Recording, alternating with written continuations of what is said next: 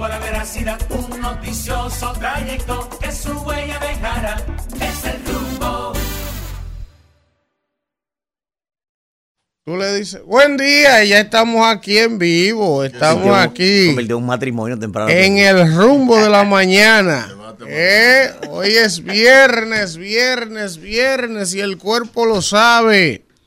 Estamos aquí transmitiendo hoy, ¿verdad? A través de nuestro canal grande de Rumbo FM para que toda la gente que habitualmente se conecta, ¿verdad? En este canal de YouTube, pues vaya al otro y estemos conectados por todos lados.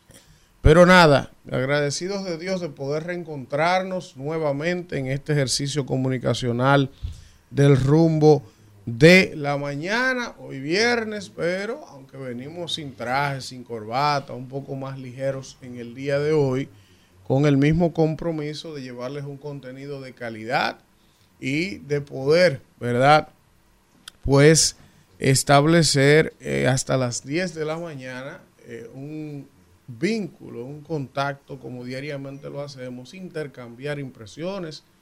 Nosotros no tenemos la verdad absoluta de ninguna manera y dudo que alguien la tenga. Eso es una discusión muy profunda porque eh, todo depende del cristal con que se mire, como dice una canción. Que cada situación que ocurre depende de la perspectiva en la que usted se encuentre para poder fijar una opinión o una posición, una postura, ¿verdad? Pero al final lo que buscamos es que la audiencia de este espacio pueda tener un criterio propio a la hora de analizar los temas, que no se deje manejar como un ganado de ovejas.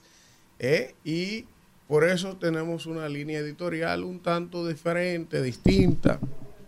Y pues agradecidos, agradecidos de poder reencontrarnos y de que ustedes nos elijan diariamente como el medio de comunicación para informarse. Aprovecho para saludar a eh, mis compañeros que ya están por acá, Víctor Villanueva y Manuel Cruz, y los demás se irán integrando sobre la marcha. No te preocupes, mi hija. No te preocupes. Cualquier cosa, yo te doy trabajo. Señores, muy buenos días, buenos días a toda nuestra audiencia, buenos días a toda la República Dominicana que está en sintonía con este espacio, el rumbo de la mañana. Eh, desde ya y hasta las 10.30 estamos aquí con el compromiso marcado de analizar, comentar e interactuar sobre todo el acontecer de lo nacional e internacional, que no es poca cosa, señores. Y bueno, dice el listín diario la funesta noticia de que van más de 1.900 nacidos en nuestro país que han fallecido en nuestros hospitales. Esto no tiene parangón, esto no tiene ningún tipo de referencia y aunque no es una noticia nueva en la, actual gestión gubernamental, tampoco se le ha dado la certidumbre a la sociedad de qué es lo que está pasando, cuáles correcciones se han hecho y el problema sigue latente, el pueblo sigue ap- aportando los muertos ante la indiferencia de estas circunstancias. Siguen los debates derivados de la intervención del señor canciller de la República ante el Senado nuestro. Y eh, ahí hay- eso hay que tomarlo con muchas pinzas, porque hay cuestiones hasta delicadas que ya lo hemos denunciado antes, como lo hizo eh, tanto eh, Carvajal, nuestro ambientalista directo aquí en este espacio, y que también lo hemos analizado y aportado en documentaciones de personas que no han dado esas informaciones y que el senador le da jabón, así le repostó en el Senado a el señor canciller con gráficas de cómo le estamos regalando tierra al lado haitiano. No es solo el masacre, también desde aquí nos están masacrando y mientras Donald Trump se ofrece para presidir él la Cámara de eh, Representantes del Capitolio y amenaza con ir en estos días para ofrecerse como un conejillo de indias, para que sea él quien presida en la Cámara de Representantes. Buenos días, profesor Manuel Cruz. Señores, buenos días para todos ustedes y buenos días al país. Buenos días también a todos nuestros amigos de la diáspora dominicana que día tras día pues nos brindan el privilegio de contar con su sintonía, ¿verdad? De diferentes litorales del mundo. Buenos días también a toda la gente que nos sigue a través de Rumba 98.5 FM y a toda la gente que nos sintoniza desde el Cibao a través de Premium 101.1, señores. Como cada día, agradecer a Dios que nos permite estar aquí con todos ustedes en esta mañana, invitarles y exhortarles que se mantengan con nosotros desde ahora y hasta las 10.30 de la mañana.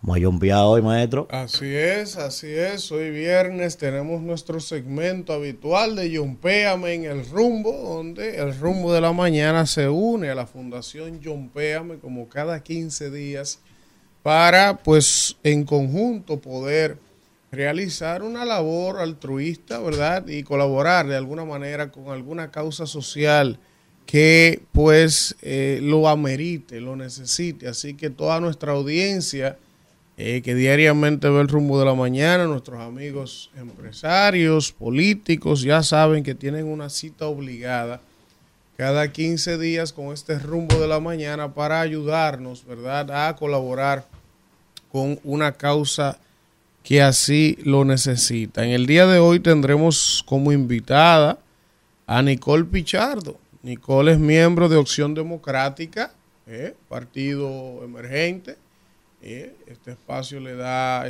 apertura a todos los actores del sistema para no solo quedarnos en los partidos grandes.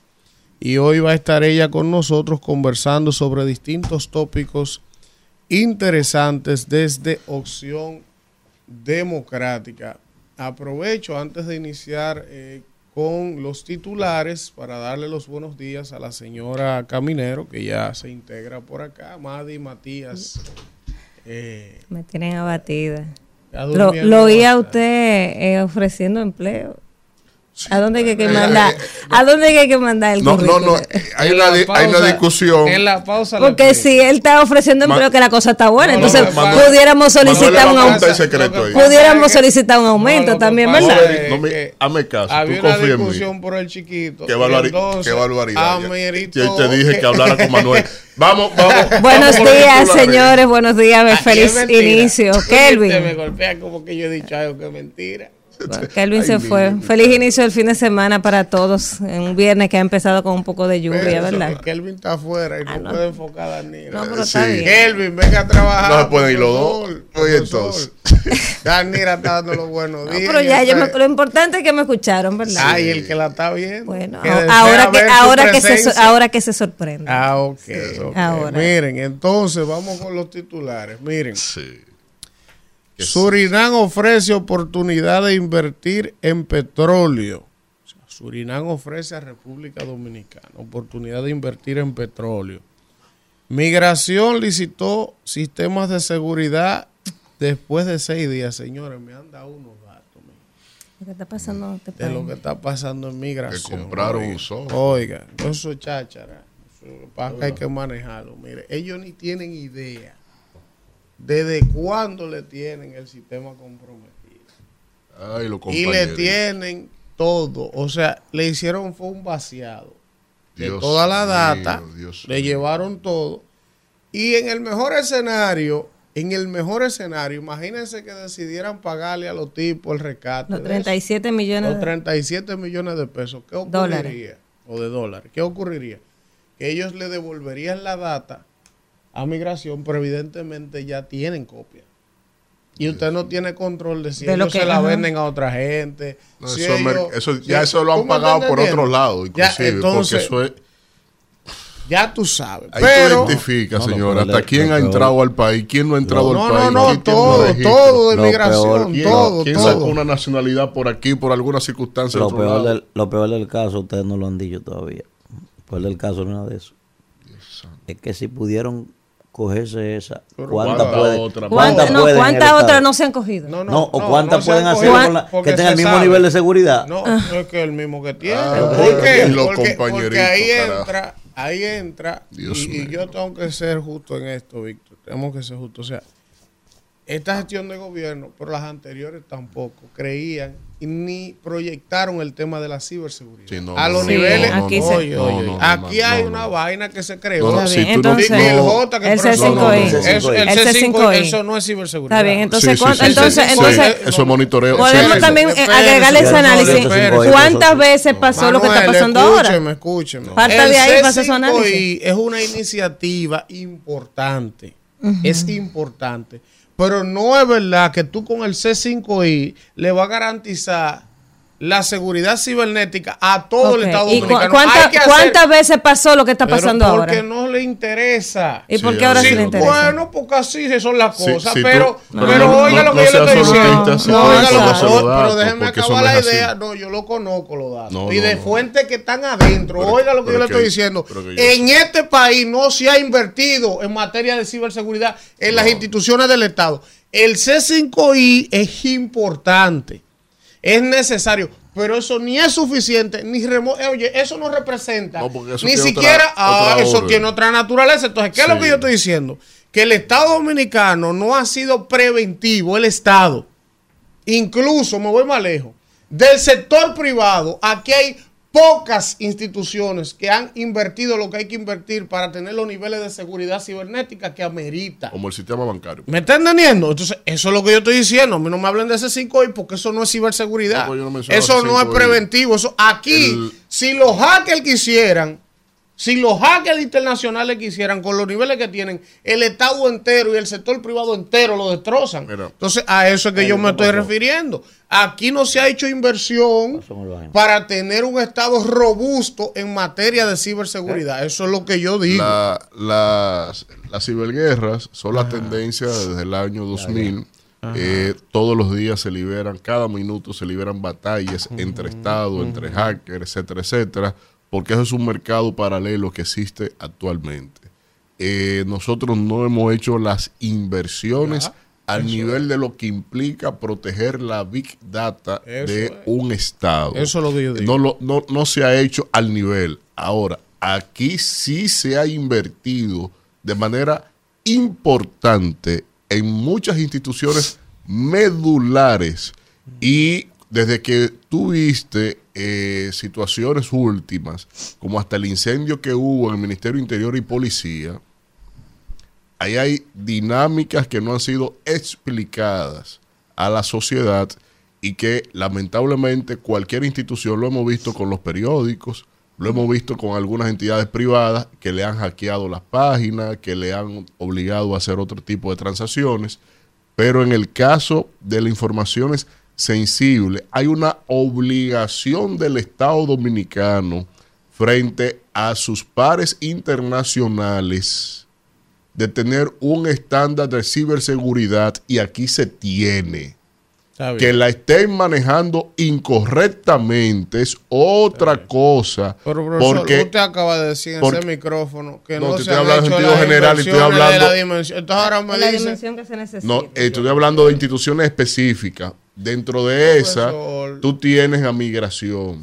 Porque con sus pares internacionales que hacen cónclaves especializados entre ellos, adoptan medidas comunes. La ONU le impone medidas de cibercontrol comunes. Y aquí siempre se había estado al día. Está bien, vamos a seguir. Miren, dice aquí que el ministro de Hacienda, que el presupuesto del 2024 es muy prudente, dice él, es muy prudente es muy prudente. ¿Prudente para qué? ¿Qué significa la palabra prudente? prudente para qué? Voy a decir, eso es muy subjetivo. Solo voy a decir, para no abundar más, y por favor, no nos detengamos ahí, que hoy es viernes.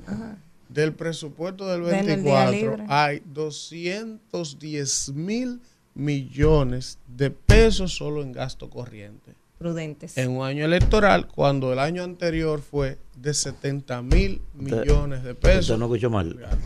¿No? Te dice corriente, no es prudente. No. Prudente, prudente. Porque usted leyó mal. Es prudente. Gastos, gastos prudentes. Yo solo diré. Eh, vamos, vamos. Electricidad. Es el, cuarto presupuesto. Electricidad, electricidad y protección social acaparan el 90% de los subsidios. Pero que yo estoy hablando con Vito, yo no sé por qué usted dice. No, porque usted, usted dijo. la vocera de Vito. Sí, su representante. Ah, perdón, su, su, su, jefe de comunicación. de madrugada tratando de comprar un cherry y una vaina y esta gente daña la vaina. ¿Cómo tratando de comprar un cherry? Coño, eso hay que montar, hay que montar bicicleta para el baile. Electricidad, electricidad y protección acaparan el 90% de los subsidios. Oiga, electricidad y protección social acaparan el 90% del gasto en subsidios. Electricidad, y protección social, las ayudas sociales. Las ayudas sociales, lo que pasa es que, en esta administración se, ha implementado mucho de que cualquier crisis la resuelven con un bono. Por ejemplo, con lo que está pasando en la frontera, le van a dar un bono de 25 mil pesos a unos comerciantes, no sé qué. O sea, todo lo resuelven con un bono en este país. abuelo mío, aunque sea un tatarabuelo. No le dan un bono de eso. No, un bono no. Ah, una herencia. No, debió de alguna manera meterse a tener una planta eléctrica. Cuidado. A generar para que tres generaciones después fuéramos parte, aunque sea mínima, de los generadores o frescos. Pero ¿qué negocio es? Ahora, ahora te voy a decir una cosa. Ya usted yo que voy a hablar de eso en mi comentario ahorita, dicen que eso fue armado. Mire, usted dice esa vaina relajando, profesor. Miel. O sea que mi abuelo, mi abuelo. ¿Tenía una planta? No, espere, mi abuelo trabajaba con doña Gisela, trabajaba con doña Gisela, la reina de la delicia. No sé si usted la conoce. Doña Gisela era una señora que era famosa en la Palo Hincado, que hacía ella misma los, los pastelitos con un con cosas. Un molenillo. famosísima, doña. Ahí trabajó, ¿sabe quién trabajó ahí? Para que usted tenga una idea de lo famoso que era eso. Gregorio Urbano Gilbert, después que vino, trabajaba en esa, en esa cosa, ya bien. esa señora. no, maestro, espérese, claro que no. Espérese.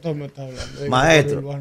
¿Qué año fue? Espérese, eso fue Espérese. Doña Gisela, doña Gisela duró muchísimo tiempo. Y mi abuelo venía con todo lo que sobraba del día anterior. Yo me crié comiendo desde chiquito. Todas las Empanadas de, de, marico, de vaina, yo qué. Y los muchachos.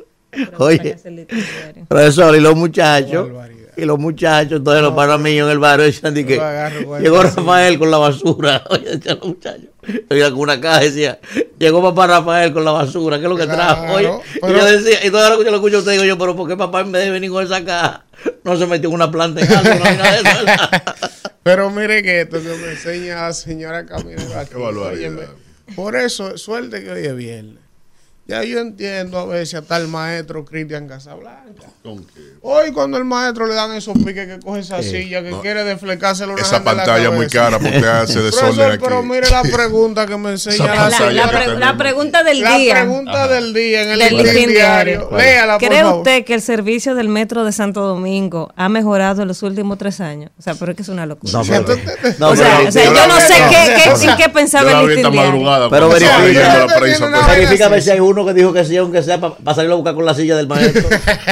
no, pero qué abusador. Es que una pregunta, hay que subirlo al metro, él mismo. y ese metro que está, parece que es mandado. Oye, parece que es mandado. Dime qué deporte extremo tú haces. Me subo al metro. déjenme darle los resultados. Han votado 444 personas. Ah, sí, sí. Sí, sí. El 79.55% dice que no, evidentemente. y el 20.45 dice que sí. ¿Cuánto fue que sacó Eso son los empleados del metro. ese, ese 20% son los empleados del metro. Lo que están cobrando. Los empleados están amotinados. Lo que están cobrando. Mira, tú sabes que hubo un lío. Eso fue que Rafa Santos compró una cebolla. Se puso a votar mismo ahí. Tú sabes que hubo Hay que ayer lo último, lo último que vi, que esto uno lo dice así a modo un poco de chanza, pero vi una información, el metro ustedes saben que tienen un par de semanas de que no pegan una. Con yuca. No pegan una. Con yuca, no, con chicharrón. Después, chicharrón con después del choque y todo aquello, ayer veo yo en los medios una información que, que es sorprendente. Oye, ahora hay usuarias del metro, no una, ni dos, ni tres, diciendo que la están violando en los viajes. ¿Cómo, cómo, así? Que la están acosando los tipos, ah, poniéndole la mano en su parte íntima. Ah, no violación. Bueno, pero si a usted empiezan en medio de un viaje a tocarle su parte íntima, es ¿cómo así a tocar? Así, así. Ah, pues en, el, en el periódico lo vi yo anoche y que entonces, como están tan llenos los vagones A todo el mundo pegado. Está todo el mundo pegado y la Dios gente cuando ella trata de moverse a ver quién ella no sabe. Oye, Mira. y es una práctica que está ocurriendo y se está incrementando. Incluso algunas de las testigos El que le dieron el, el dato al listín diario, eso yo no me lo estoy inventando, lo pueden buscar en la prensa ahora mismo. Dicen que cuando algunas de ellas van donde los oficiales de seguridad a decirle lo que le acaba de ocurrir, porque parece que es recurrente, que está pasando. Entonces, ellos como no tienen a se- quién señalar, los oficiales de seguridad ni caso le hacen. Oye, Oye, esto. Imagínate. Dios mío. Entonces, yo creo que Ahora- ahora, yo, no, señores. yo no me atrevo ni a hacerle un llamado al director Señores. del metro. Porque Señores. ahí no Total, hay. no, no, no, lo no, que es la- no. lo que es la- Total. lo que es la política, eh. yo le dije a ustedes que se acuerdan que ese señor es familia mía. Yo creo que ustedes le dan a ese señor con un ánimo. Yo no quiero que usted me busque un problema con mi papá. No, yo no sé, familia Él puede ser familia, él puede ser Él familia puede de Antonio. él- él puede y está haciendo un desastre ahí en el, en el Lo- metro oigan, lo que, oigan lo que es la política, señores. Miren, miren lo mal que le está yendo ese caballero ahí. Porque hay que decirlo, está yendo mal. Cojan para Moca mañana a las 10 de la mañana para que ustedes vean. Cojan para Boca Ferre mañana para que ustedes vean.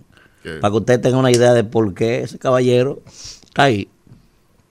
Eso es como si tú agarraras y cogieras para Guachupito ahora mismo y abriera un furgón de 45 pies del plan social de la presidencia con de todo adentro. Así llega la gente ahí, mi hermano, todos los sábados, que tú dices, ¿pero qué es lo que hay aquí? O sea, todos los sábados ahí llega la provincia de para allá, completa, a la casa de ese caballero, ¿A qué? A buscar ayuda. Pero yo estoy hablando de la provincia Pero entera, lo ¿eh? pongan una en otro locura. lado y por eso tienen que dejar que desbarate el metro. La ayuda, pero, al- pero antes de ir a Moca los sábados, los viernes, él debería entonces ser de recibir ayuda. Porque está claro que la gestión que tiene el metro de Santo Domingo No, no, ha dejado mucho que es de colapso. Mucho Es peligroso, es temerario. Por menos, sea, es- por menos eh, eh, circunstancias en cualquier país del mundo. Miren, El metro, Víctor, es un asunto de seguridad De- nacional. de o sea, es un transporte que moviliza cerca de Millones, 500 mil personas diarias. personas, diarias. O sea, eso es seguridad nacional. Eso no puede estar en manos de cualquier persona. Y, y está en manos de cualquiera. Eh, no es que no tengan el mérito los compañeros del partido a asumir posición en el metro, pero yo entiendo que deben ser capacitados. Pero ya como están las cosas, cuando tú ves esto en comparación a cómo es el criterio que debe manejar su metro y cómo se hace en todos los países del planeta donde hay metro, yo creo que lo de aquí es eh, de verdad, yo siempre digo vergonzoso, pero ya es, ya es lástima lo que se está haciendo. Y lo peor, lo peor, es que del Estado Central no aparece un bolígrafo para firmar un decreto, para quitar a esa gente de ahí, porque es chicharrón con metro. que Mándele un aguacate para que se lo... Mire, No se lo coman vacío. A propósito de que viernes, maestro, parece que fue ayer, pues ya cumplí 19 años de muerto hoy el maestro Malvin Santiago. Ah, Marvin Santiago. ¿Eh? En Bellísimo Santiago, cantaba. que un Deme momento- una, deme que- una de Malvin. Oh, oh, me voy para Puerto Rico vendiendo vasos Me en color. por- ah, ¿Eh? eso, me voy para Puerto Rico Usted sabe, vendiendo vasos usted en sabe color. que Don eso. usted sabe que Don Malvin estuvo, ¿verdad? En primero en varias orquestas, ¿verdad?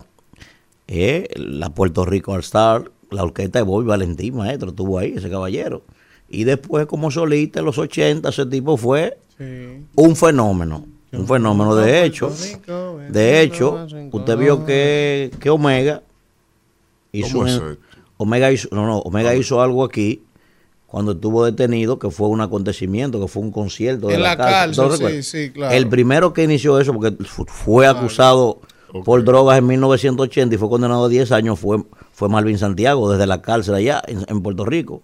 Solicitó permiso, hizo varios conciertos. El tipo tiene una popularidad, mi hermano, que eso era una cosa de loco, ya como solista en Puerto Rico. El maestro Malvin Santiago tiene su nombre escrito en el mundo de la salsa. Bueno, señores, eh, déjenme ver aquí qué otro titular tenemos antes de irnos a la pausa. Sí, Dice aquí que la policía allana una casa en la 42 de Capotillo y encuentra 203 iPhone o Frecom. 203 iPhone. O Frecom. Bueno, dinerito. hay que- 200 mala. mil dólares. Está mala la, hay, la que ver, información. hay que ver de qué año son los iPhones. dice No, el pero- Diario Libre. Eso está equivocado. De a, de a mil dólares por entrar. iPhone. Ese 200 allanamiento fue la Apple, eso no puede haber sido ahí en cosa. Que una casa que tú encuentres 200 iPhone fue a la Apple. La mínimo, vivienda, que, que una sucursal. Una Eh, sucursal en de la eso, que- vivienda funcionaba ¿Y como es un centro de acopio. Oye, Oye. O sea, todos los robos que había lo iban a llevar ahí. Dios mío. Dos personas fueron apresadas. Mínimo esa casa era de Steve Jobs en un momento Sí, determinado. ¿verdad? y yo. Del Fresco. heredero. Y todo, bueno. Diablo, 200 horas son apretados. ¿Y dónde caben De- 200 iPhone? no, Una ellos caben en una caja, ellos, ellos caben. Ellos caben, ellos caben. O sea, 200 te lo gua- iPhone. 200, pero que 200 iPhone es una cosa No, que 200, esto puesta en una 200 casa. iPhone, 200 iPhone, una en una esquinita, casa eso, claro. eso cabe. En una caja caben 200, eso no es nada, una cosa del otro mundo ahora. Robo. 1511 neonatos en nueve meses. A fuerte. Lo esa dije. Oiga ahora, oiga ahora, fuerte. por yo no me quiero quillar, pero la producción lo hace a pota, como Oye. decían a, A pota. a pota. Vamos a ver.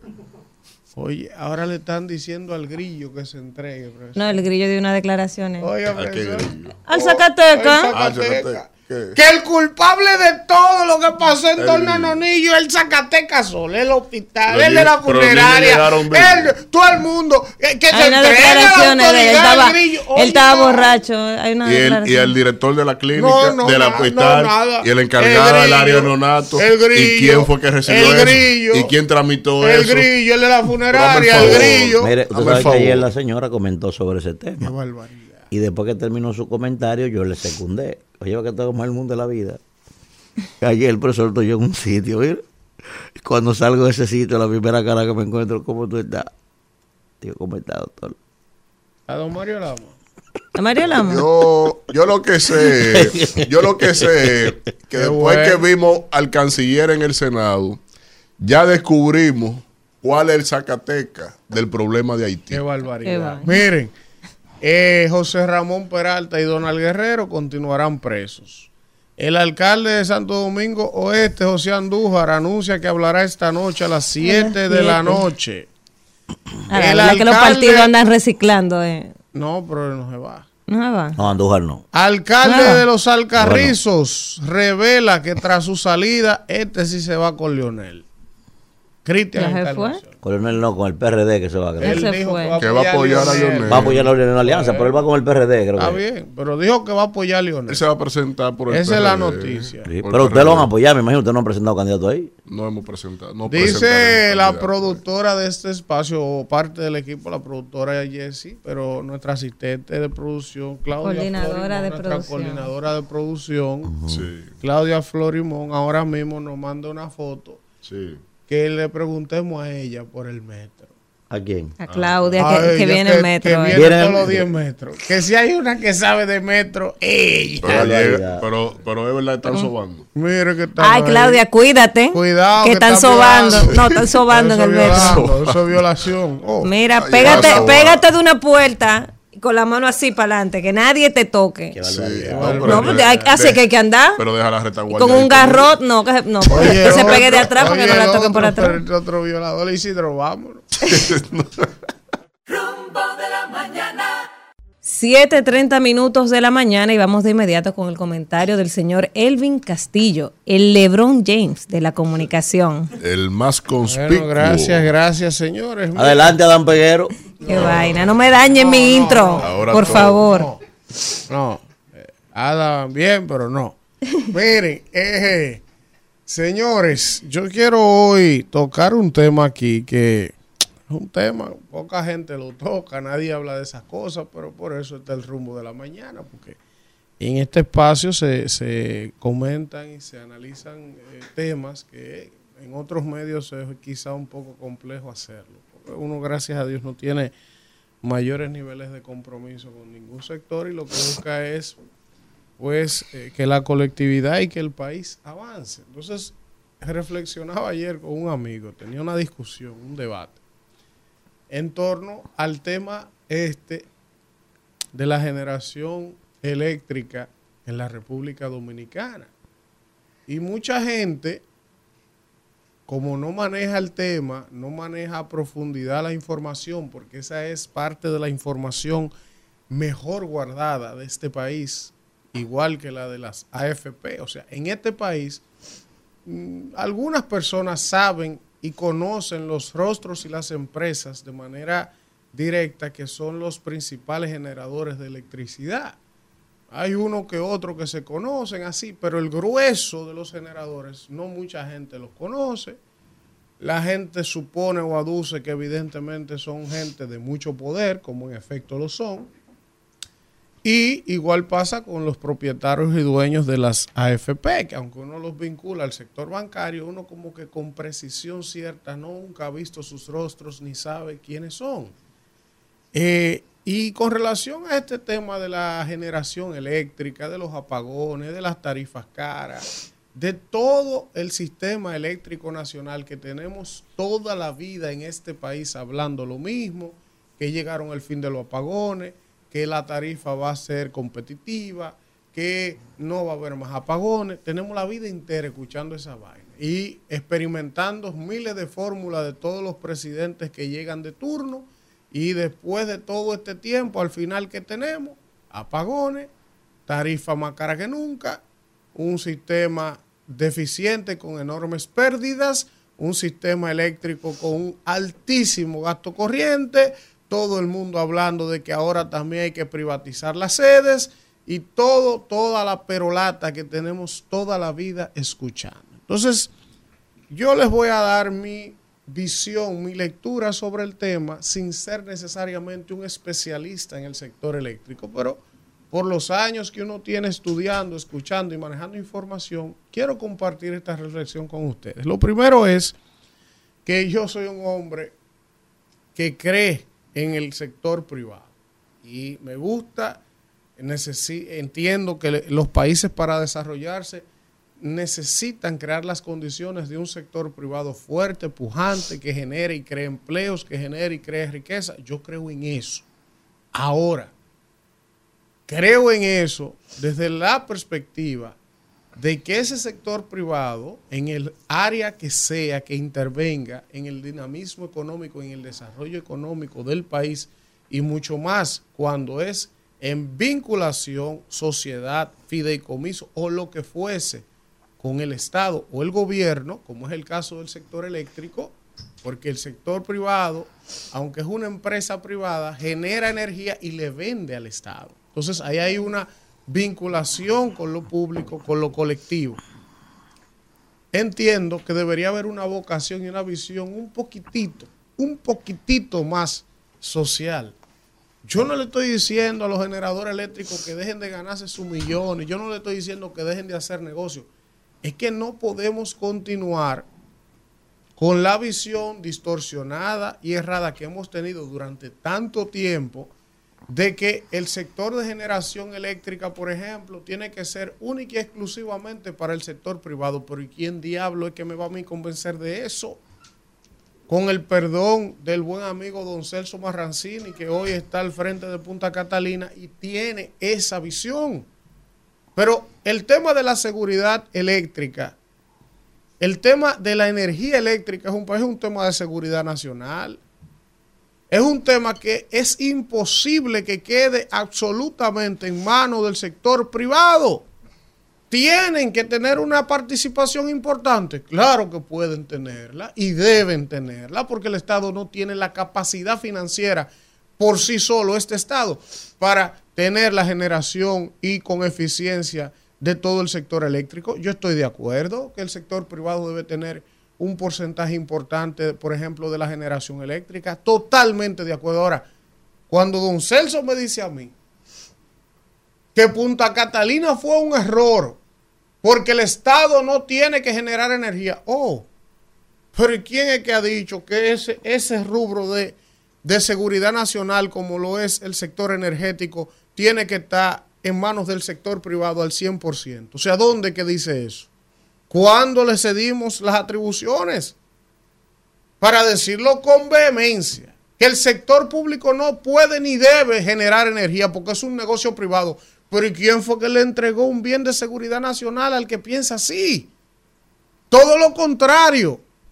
La visión que yo tengo es que en este país ya debieran estar construyéndose dos termoeléctricas como Punta Catalina más, una en el este y otra en el norte pero que fuera de capital estatal. Estatal. Y usted me dirá, ah, Elvin, pues tú estás tentando contra los negocios de los generadores privados. No. Yo quiero que ellos participen. Yo creo que yo quiero que ellos tengan una participación importante, pero el Estado tiene que continuar salvaguardando los bolsillos y la seguridad energética de este país que no quede en manos de un sector privado? Que si un día llega un presidente y tienen una diferencia por H o por R, puedan tumbar al gobierno apagones. Tú no le puedes entregar tanto poder a un solo sector cuando es un bien nacional de seguridad energética nacional y que ninguno de los países del mundo le entregan totalmente la generación ni el sector eléctrico al sector privado. Una participación sí. Aquí hay una demanda que todo el mundo la conoce en ese sector, anualizada, de nueva generación de energía. Hay proyecciones que se conocen. Rubén Bichara lo ha dicho aquí, Milton Morrison y los especialistas del área. Cada año se necesita entrar más generación al sistema. ¿Qué yo hiciera? Bueno, por poner un ejemplo, si son 200 megas que hay que generar anualmente en exceso a lo que ya existe, bueno, pues entréguele 100 al sector privado y genere 100 del sector público para siempre mantener un equilibrio y un control, si se quiere, hasta de precio. Porque por la naturaleza del empresario, al empresario no le importa otra cosa que no sea ganar dinero. Y si tienen que meter tarifa cara y si tienen que meter apagones, lo van a dar. Entonces, se supone que el gobierno, el de turno, los que estuvieron o los que estarán, lo que tienen es que salvaguardar el bien colectivo primero. Entonces, cuando yo escucho, con el respeto que me merece, a don Celso Marrancini, que lo entiendo, porque don Celso es parte interesada, es generador eléctrico. Y por eso para mí es contraproducente que independientemente de toda la experiencia que él pueda tener, porque la tiene en el área, en el sector, ¿verdad? Pero siendo parte interesada, el presidente lo colocara a dirigir Punta Catalina. Y no obstante ocurre eso, entonces don Celso, sin ningún rubor, que eso lo reconozco, lo valoro y lo saludo. Por lo menos don Celso es un hombre frontal en lo que cree. Y don Celso, sin ruborizarse, nos dijo en ese micrófono que él entiende que el Estado no tiene que tener generación pública, que eso tiene que ser todo privado. Y que Punta Catalina fue un error, aunque él la está administrando y le está dejando al Estado más de 250 millones de dólares. Aunque él la está administrando y Punta Catalina está generando el 35% de la generación energética del país. Y aunque Punta Catalina con su entrada, al ser propiedad estatal, ha ayudado a mitigar los costos de facturación eléctrica en los pasados tres años. Si Punta Catalina no hubiese existido hoy, esa tarifa de la que nosotros nos estamos quejando, si hubiese sido 100% privada la generación, fácilmente usted estuviera pagando muchísimo más cara la energía que lo que hoy se paga gracias a que el Estado tiene una parte de la generación eléctrica. Entonces, adicionalmente a eso, las sedes que siempre han sido un desastre, las distribuidoras que son públicas, parecería que hay también un plan para llevarlas al sector privado. Gasto corriente, pérdida, un desastre. En EDET, cuatro incumbentes en tres años. Norte, otro loco por allí, no funciona, apagones. Bueno, se está creando la tormenta perfecta.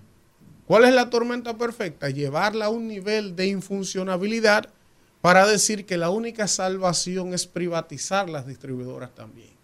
Y entonces si terminamos haciendo eso, ¿qué va a pasar? Bueno, que todo el sector energético del país, la matriz más importante, quedará en manos del sector privado. Entonces, reitero, no estoy en contra del capital privado, quiero que participen, debe ser una participación importante, debe creársele las condiciones incluso hasta prestarle para que modifiquen la matriz de su planta que son obsoletas.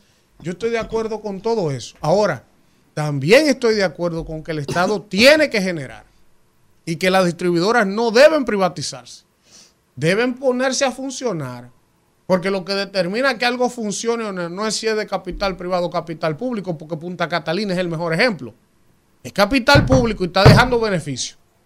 Entonces, le hago el llamado no solo al presidente, porque no es un problema solo del presidente, sino es un problema del Estado dominicano y de todos los políticos.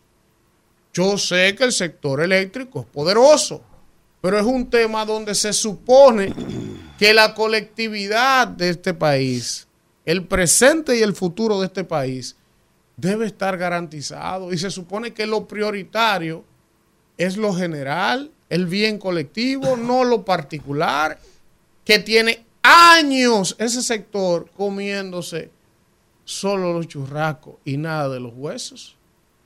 Vámonos, Isidro. Rumbo de la mañana. Bueno, regresamos en este rumbo de la mañana cuando son las 7 y 43 minutos y vamos a darle los buenos días a Babún. Pues, buenos días, don Alfredo de la Cruz. Eh, buen día. El Hidalgo de Yaguate. A todos los dominicanos que de una manera u otra sintonizan todos los días este es su programa El Rumbo de la Mañana. Haya pues en vosotros este sentir que hubo también en Cristo Jesús. Esa es una de las cartas de Pablo eh, a los filipenses en el capítulo 2, en el versículo 5. Profesor, para que vayamos a la llamada. Sí. Este país vive haciendo un sinnúmero de reclamos al presidente de la República por una serie de funcionarios. Este país, eh, este programa se caracteriza por dar en la diana y tener la responsabilidad social de señalar a cada uno de esa gente. Cuando yo venía escuchando el programa, se estaba hablando del problema del metro. Que entre otras cosas ahora están los sobadores. Oigan bien. Sí, Son panaderos, son panaderos. son panaderos. Son DJ ¿Cómo así, profesor? a los platos. A los platos. Pues sí. Mire, unas quejas permanentes que tienen los dominicanos con estos tipos que dirigen la sede. Ese tipo del metro, ese tipo se va a comer metro. Usted vio lo que nosotros hicimos con este bendito canciller, que se armó un juidero eh, jugando el agarrado en el Senado de la República. ¿Qué usted le preguntaría en la semanal al presidente? ¿Alguien no se anima a preguntarle al presidente por qué un sinnúmero de funcionarios malos que la gente no vive lo al Yo- grito? yo- Nadie se para en la semanal y le pregunta, "Pre- presidente, inviten". ese loco que usted tiene en Santiago. Eh, No, oye, no oye, oye, oye, oye, pero oye, ati- atiendan, atiendan aquí para adelante. Este señor que está en Santiago, por ejemplo, en Recuerdo. Presidente, ¿por qué usted, el micrófono por qué usted, a la por qué usted no lo quita a ese tipo? Es decir, alguien que le pregunte a él por en la semanal. Porque unos funcionarios que son, que son, que no están ahí, que solamente él lo ¿Por qué usted sostiene. no vaya a la semanal? ¿Por qué no, No por lo qué no invitan. ¿Y quién me va a Eh, contar? óyeme, en el palacio hay una foto de Alfredo, Porque persona no grata. vamos usted y yo allá. Es más, persona no grata en dice, Palacio. Se busca. Buen día. ¿Quién nos habla y de dónde? Dije, dije 100 mil su cabeza, vale, Alfredo. Buen día. No me dejan escuchar a la gente. Oye. Buen día. Sí, buenos días, rumbo de la mañana. ¿Quién nos habla y de dónde? Es Carlos desde New Jersey. Adelante, Carlos. Sí, eh, mira, él, por ejemplo, que aquí los demócratas y los republicanos no se ponen de acuerdo con, con lo del muro, que tú sabes que Donald Trump implementó esta política y ahora los demócratas, Joe Biden dice que no, que él no va a seguir el muro, pero los republicanos están forzando en el Senado para que se lleve a cabo esa política. No, no, no. Entonces, Ayer dijo que sí, que va, por- va a subir el muro. La, la oposición como el presidente Luis Abinader están de acuerdo y, y están unidos en esa política. Bueno, ahí está. Buen día. Buenos días, bomberos. ¿Quién nos habla y de dónde? Aquí está Bob, Santo Domingo Este. Adelante. Mis amigos, Sí. por Sí. favor, permítanos hacer un, una, eh, un reclamo. Adelante.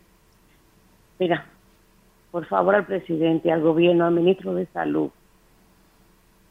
No aguantamos más el dengue. Yo tengo mi bebecita de ocho meses en intensivo. Con dengue. Oye, la clínica está que no hay por dónde entrar. Ni en emergencia, ni en sala, ni en pasillo. ¿Cómo nos dicen que no, que está bajando? Y óyeme, son- y vivimos en residenciales, no vivimos en barrio, ni es un, un hospital que se llevó.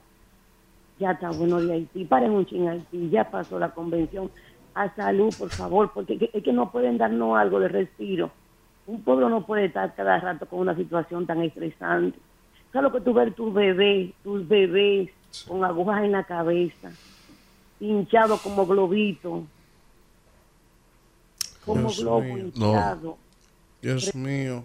Primero que, que. Dios Claro. que Dios le dé plenitud De y salud. mejoría Esperamos, que mejore, esperamos que se mejore el bebé. y tenemos que aportar cada uno de nosotros. Esto no es nuevo para el país.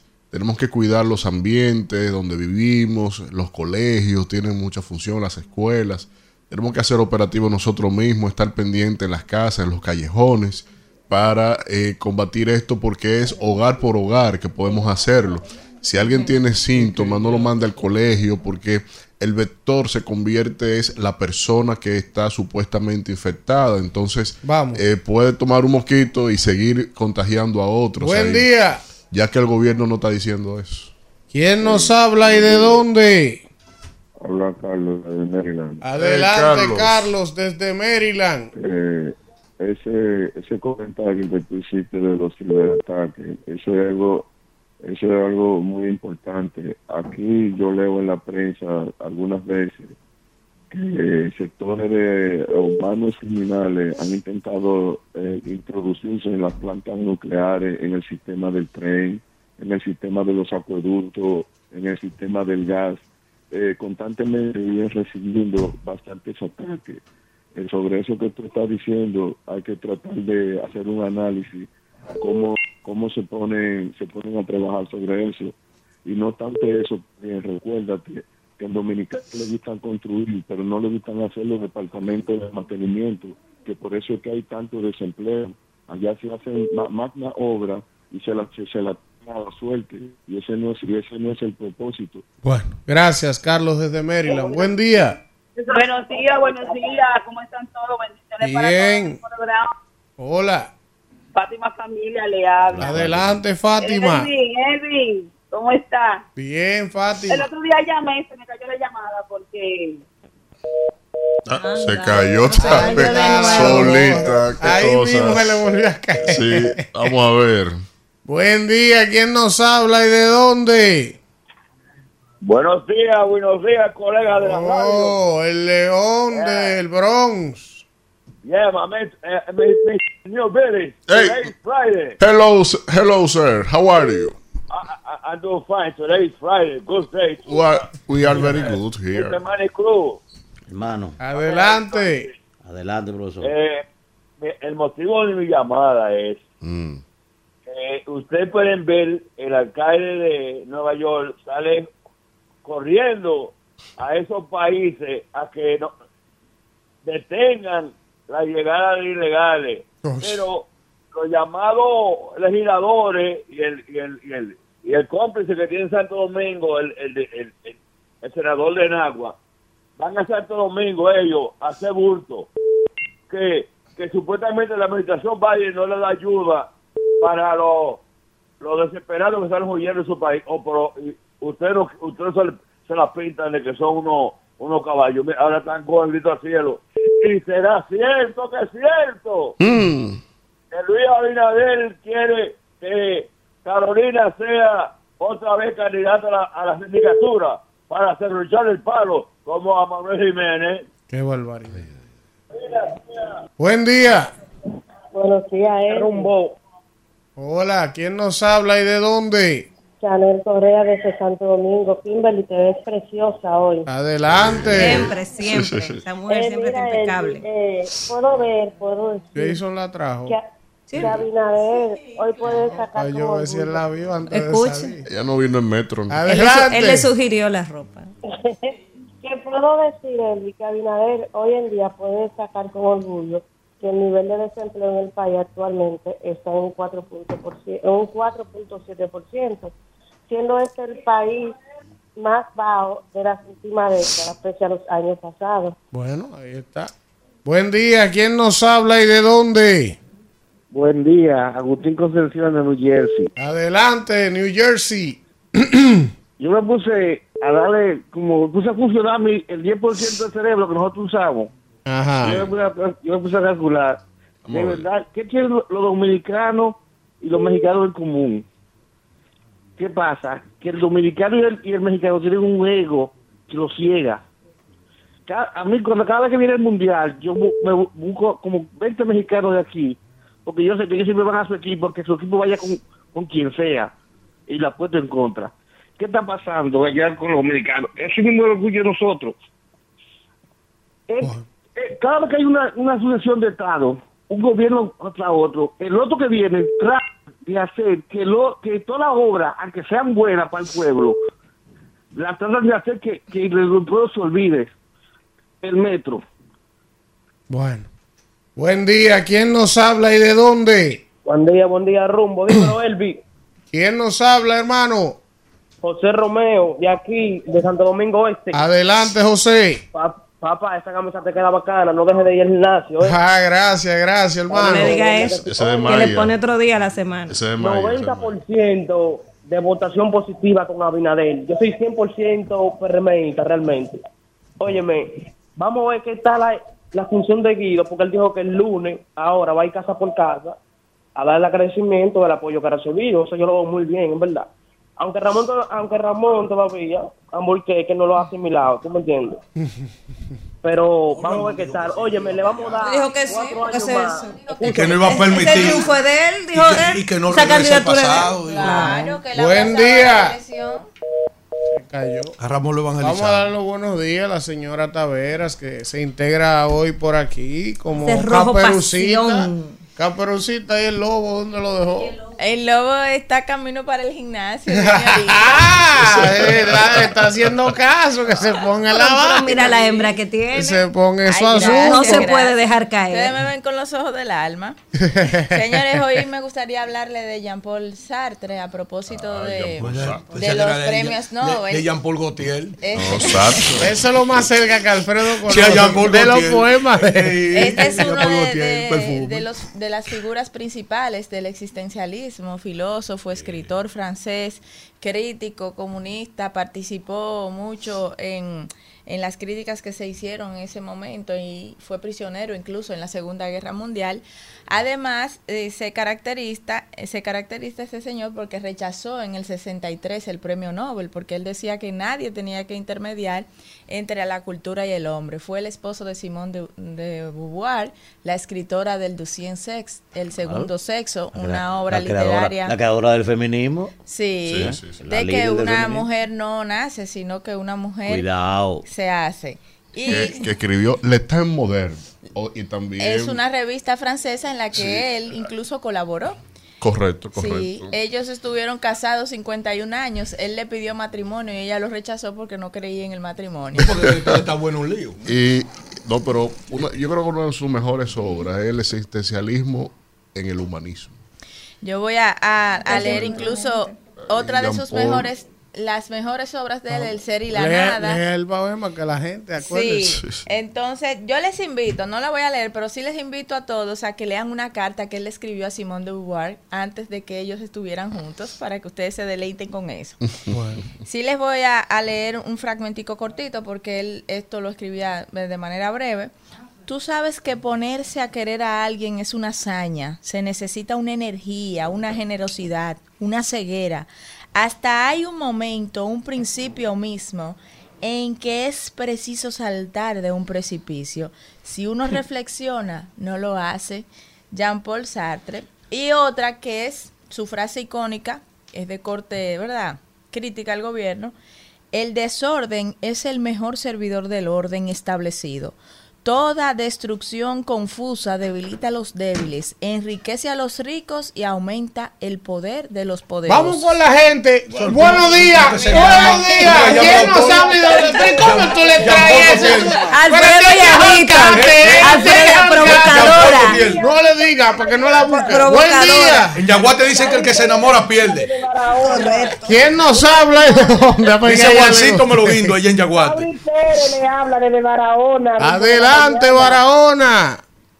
Una vez más, nuestro presidente Luis Abinader ha demostrado que se preocupa por la Dios educación de nosotros este los dominicanos. No, que ayuden ustedes también. Pero la ayúdame, lógica. profesor, ayúdeme. No, O, pero o es cerramos esto. Sí, sí, es Ah, eso. pues está bien. Es asqueante, de verdad. Son cuatro. Oye. Es aquí antes. Si Sí, Alfredito, si el león de, de Manhattan que llama todos los días con la misma vaina, no es aquí antes. Coño. No, pero- también. no es, no También, pero tú no Mire, te quejas. mire lo que son los poemas. No, no, no. Mire lo que son los No, poemas. está bien. Ella leyendo Jean Paul allí y a mí me llega la factura en la luz. Buen Un día. poema, un poema esa factura.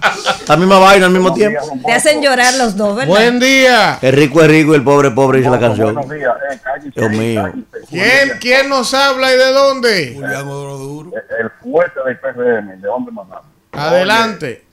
Eh, Evi, sobre el comentario que tú hiciste, Catalina deja 250 millones al año. Ajá. Vamos a comprometer un préstamo de 2 mil millones, es decir, Para construir otra planta y pagarlo con Catalina durante 10 años. Durante 10 años, y con eso se puede hacer otra planta, igual que Punta Catalina, Catalina cogiendo el dinero prestado ahora, no para guardarlo en el Banco Central. no para León, mira. Otra planta termonuclear. ¿Qué te León. Bu- buenos días, sí. León, tú sabes que Sí, yo le doy su canquiña a Danilo a cada rato, con muchas cosas que no estoy de acuerdo con él. Ahora, Danilo se puso el material colgante y la hizo la planta. La hizo por encima de todo el mundo. Y eso hay que darle su mérito. Eso no es todo el mundo que hace lo que él hizo. Buen día, ¿quién nos habla y de dónde? Señores. Magnífica, buen día. Diablo Eddie, sucio. es que no le Adelante. Adelante, Le hablé lo perfecto de tu Barahona. adelante.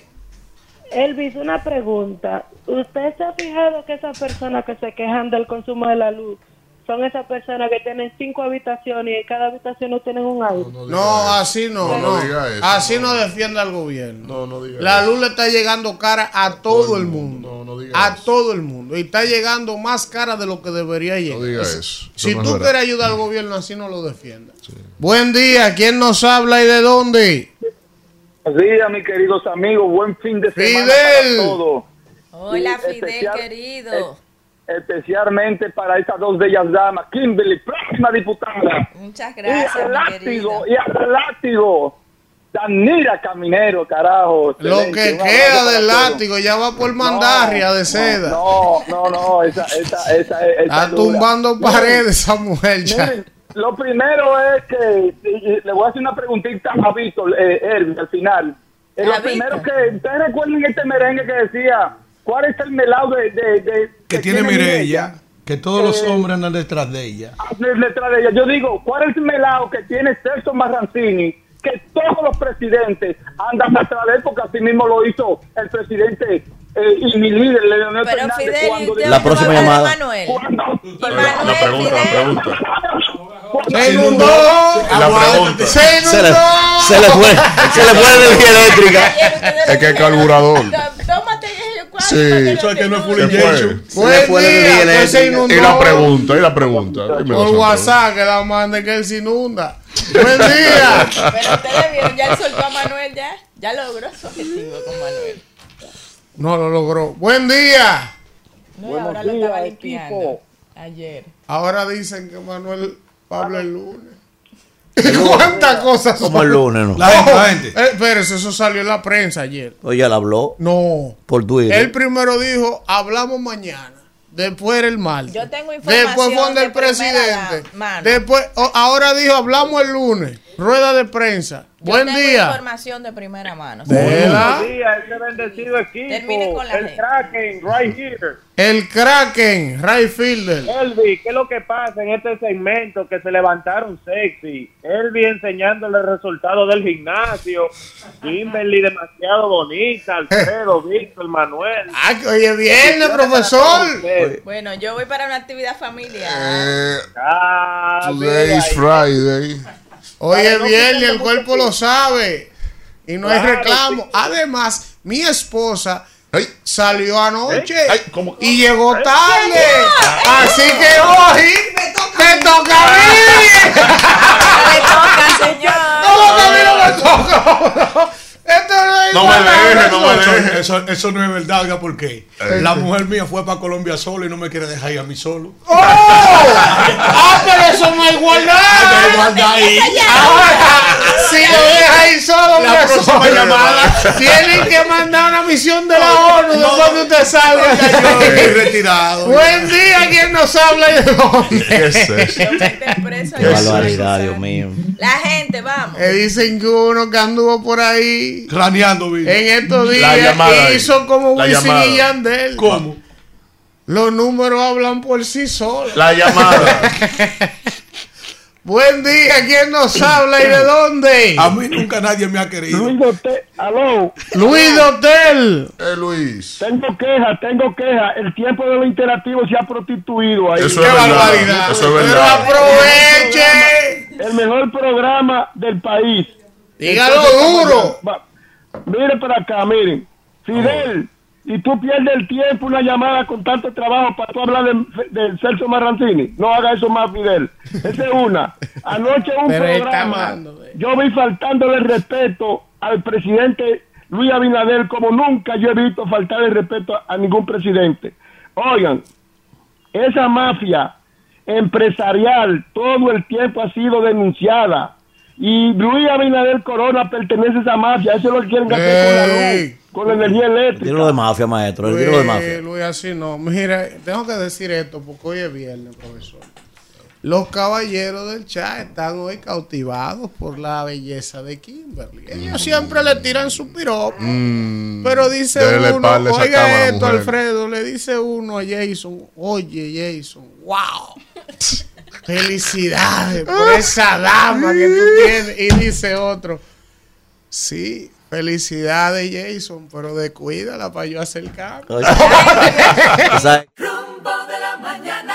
Nos regresamos en este rumbo de la mañana y ya está con ustedes la mandarria de seda del rumbo de la mañana. Pero no me respeta. Danira Caminero, adelante. Pero tenemos Respéteme. planta. Gracias, hermano. Gracias. Tú me vienes de una pastilla aquí. ¿Qué planta es esa? Gracias, Elwin, y gracias a toda la gente que está en sintonía. Desearles a todos un feliz inicio del fin de semana. Sí, no, suave, suave. Estamos bien. ¿eh? Un poema. No, qué poema. Váyase pa' donde yo Pablo yo cojo el de la hermana y, y me inspiro con ese, pero realmente uno trata de los bienes traer un tema un poquito más light, aunque yo voy a darle un poquito de seguimiento a ese tema de ayer, eh, que, que to- que toqué ayer, el tema de los seis niños, porque o sea, me preocupa ver cómo toda la responsabilidad de nuestro sistema de salud ha caído sobre el grillo, o sea, sobre una persona eh, que sería el último en que uno pudiera responsabilizar de esta tragedia. Y como yo dije ayer, aquí nos hemos enfocado en la imagen de los seis niños muertos, pero no nos estamos cuestionando el que están aumentando las cifras de las muertes neonatales. O sea, esa debe ser la cuestionante. Eso es lo que tenemos que investigar. ¿Qué está pasando en nuestro sistema de salud? ¿Qué está pasando con los hospitales? Y ayer yo daba las cifras aquí. O sea, lo que va de año, y eso lo recogen los diarios también esta mañana, van 1.511 niños que han fallecido, niños eh, eh, neonatos que han fallecido en nuestros hospitales.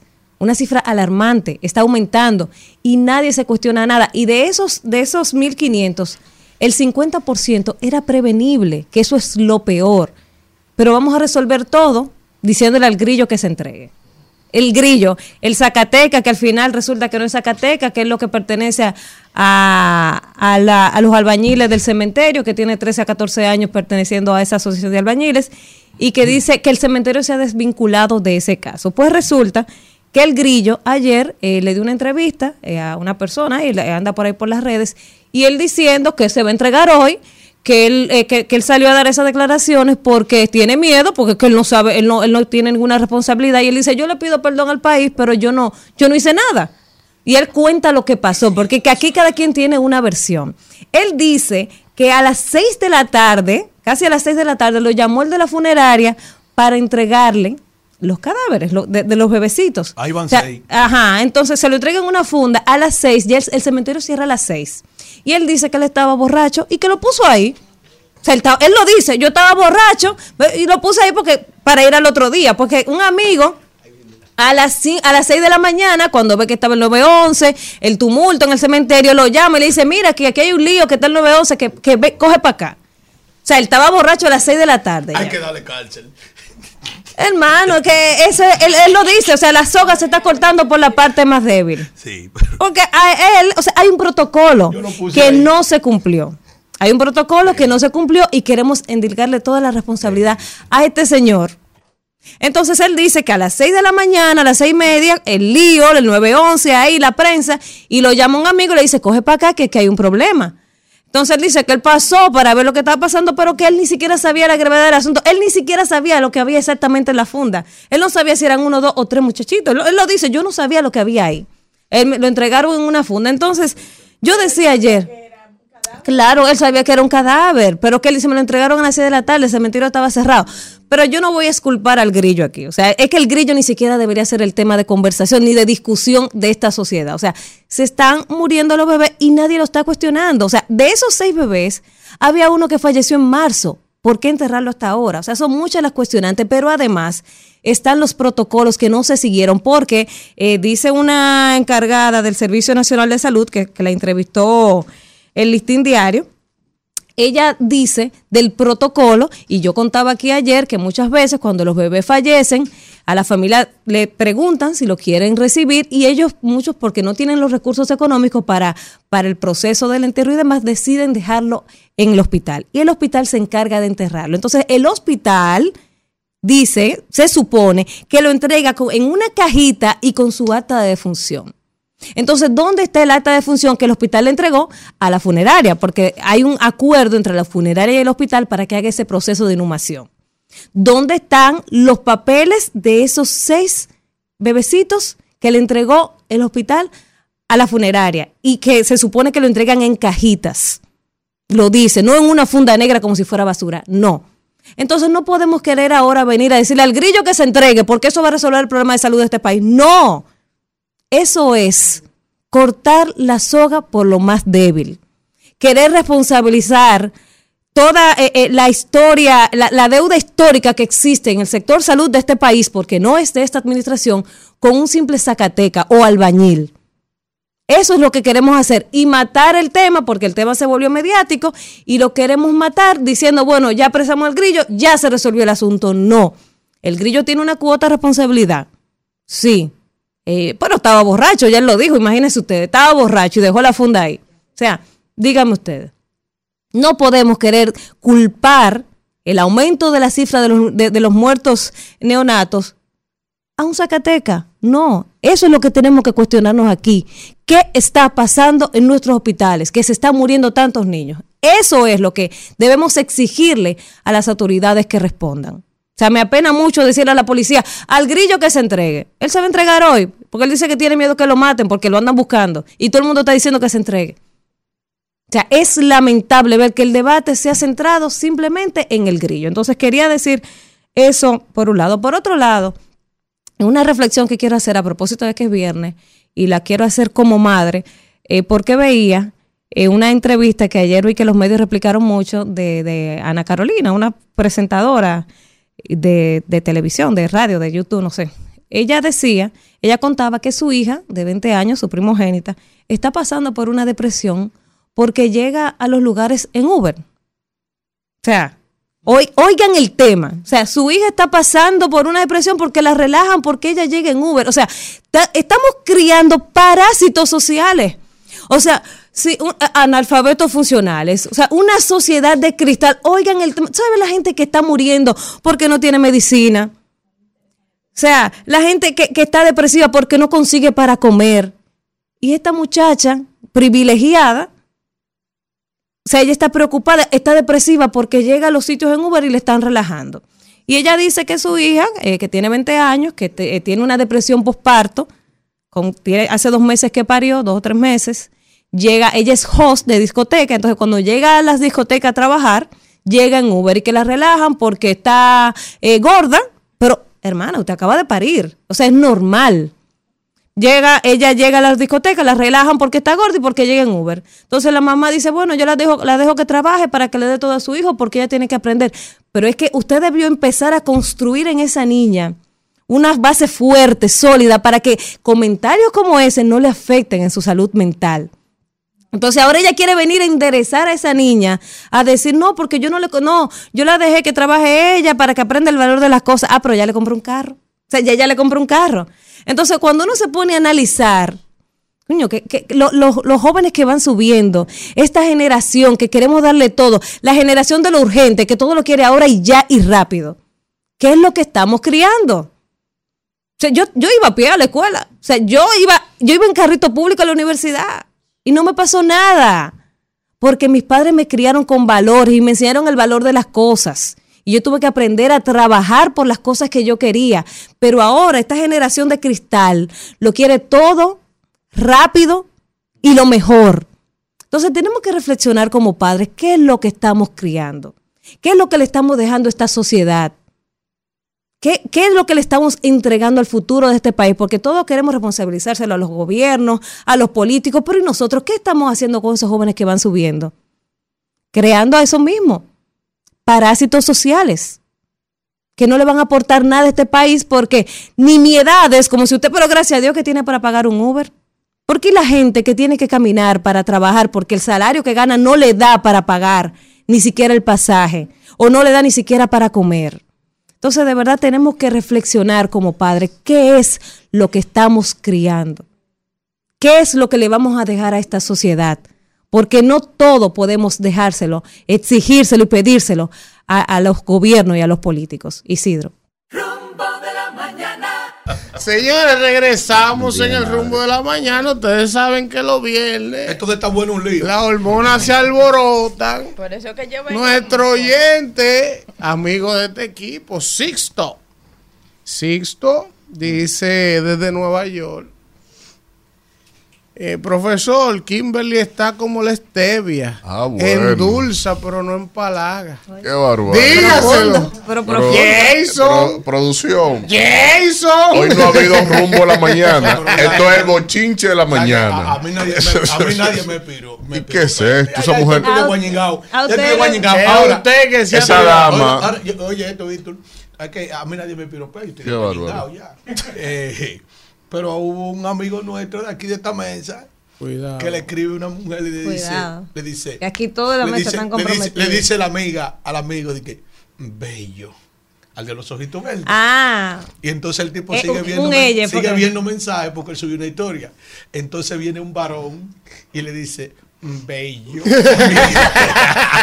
También me mujer. Lo todo es- Señores, bueno, Una mujer que derecho. llegó con- Saludos a Misilao y a Rafael Jean Paul- Padilla. Una mujer que llegó con Jean-Paul Sartre. Qué barbaridad. Jean eh. Paul. Con Jean-Paul Sartre. Sí. Y que tú vengas a hablar de que de stevia. Oye, Jean-Paul Sartre habló que primero el, existe- el.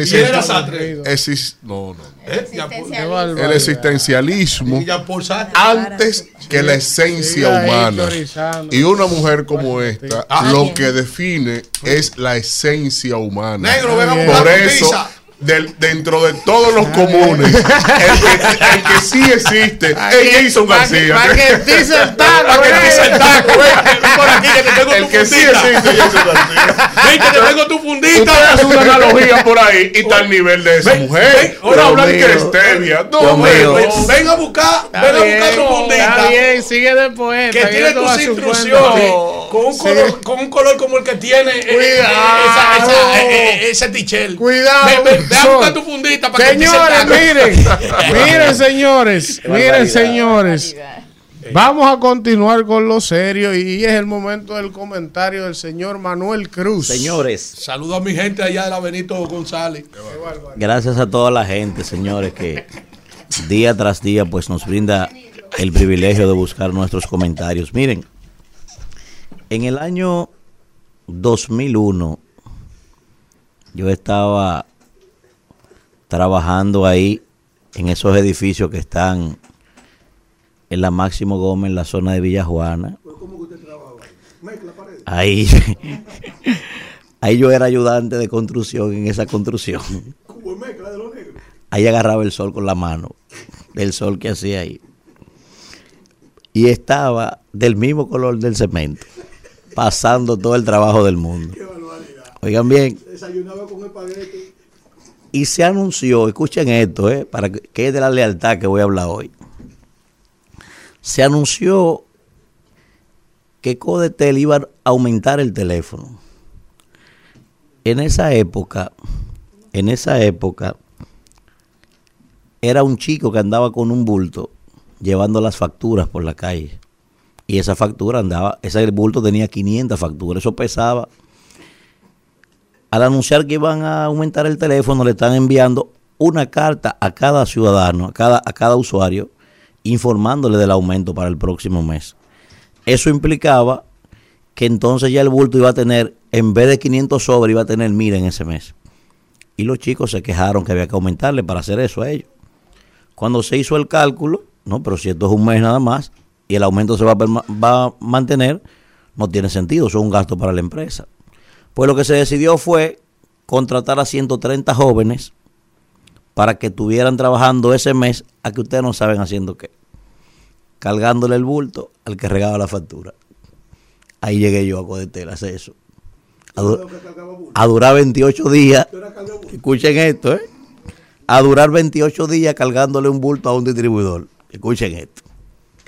Así me contrataron a 17 pesos la hora. El primer día que salí a trabajar, no pude cargar el bulto porque me comí un pavo y se armó un lío ese día. Ya ustedes saben. El segundo día faltó un chico que era distribuidor oficial, titular. Para usted ser distribuidor titular, usted tenía que durar por lo menos un proceso de tres meses aprendiéndose las rutas. Yo había sido distribuidor en la casa la factura y me mandaron a mí mirarme el favor para que ese trabajo no se pierda ahí. Y me soltaron en Cristo Rey a las siete y media de la mañana. Yo no había trabajado nunca eso. Señores, sin haber salido nunca a trabajar, sin coger ningún entrenamiento, ese día yo salí con 428 facturas y las distribuí prácticamente todas. Llegué con dos que no pertenecían ahí. Cuando llegó allá dice todo el mundo, mire, usted votó esa factura. Digo, no, yo la entregué. No, no, eso, no, es imposible. Pues empezaron los chismes, la cosa.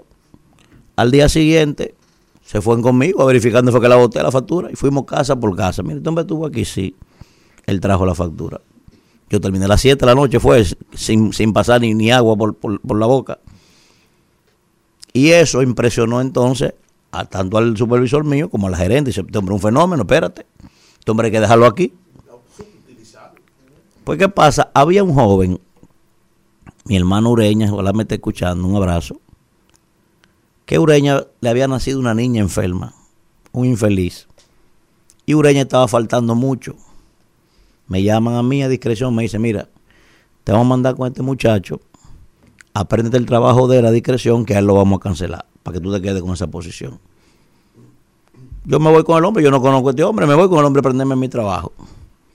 En el transcurso de esos tres meses, yo descubro la personalidad de este hombre. Me doy cuenta que la niña está enferma, que por eso que está faltando, que a veces no tiene ni siquiera pasaje para llegar al trabajo. Un infeliz, hermano, un tipo, un buen tipo. Cuando me llaman a los tres meses a mí, ya cuadrado, ¿se aprendió el trabajo? Digo, sí, señor. Me dice, pues ya usted sabe que usted va a arrancar el lunes. Y digo, párese ahí.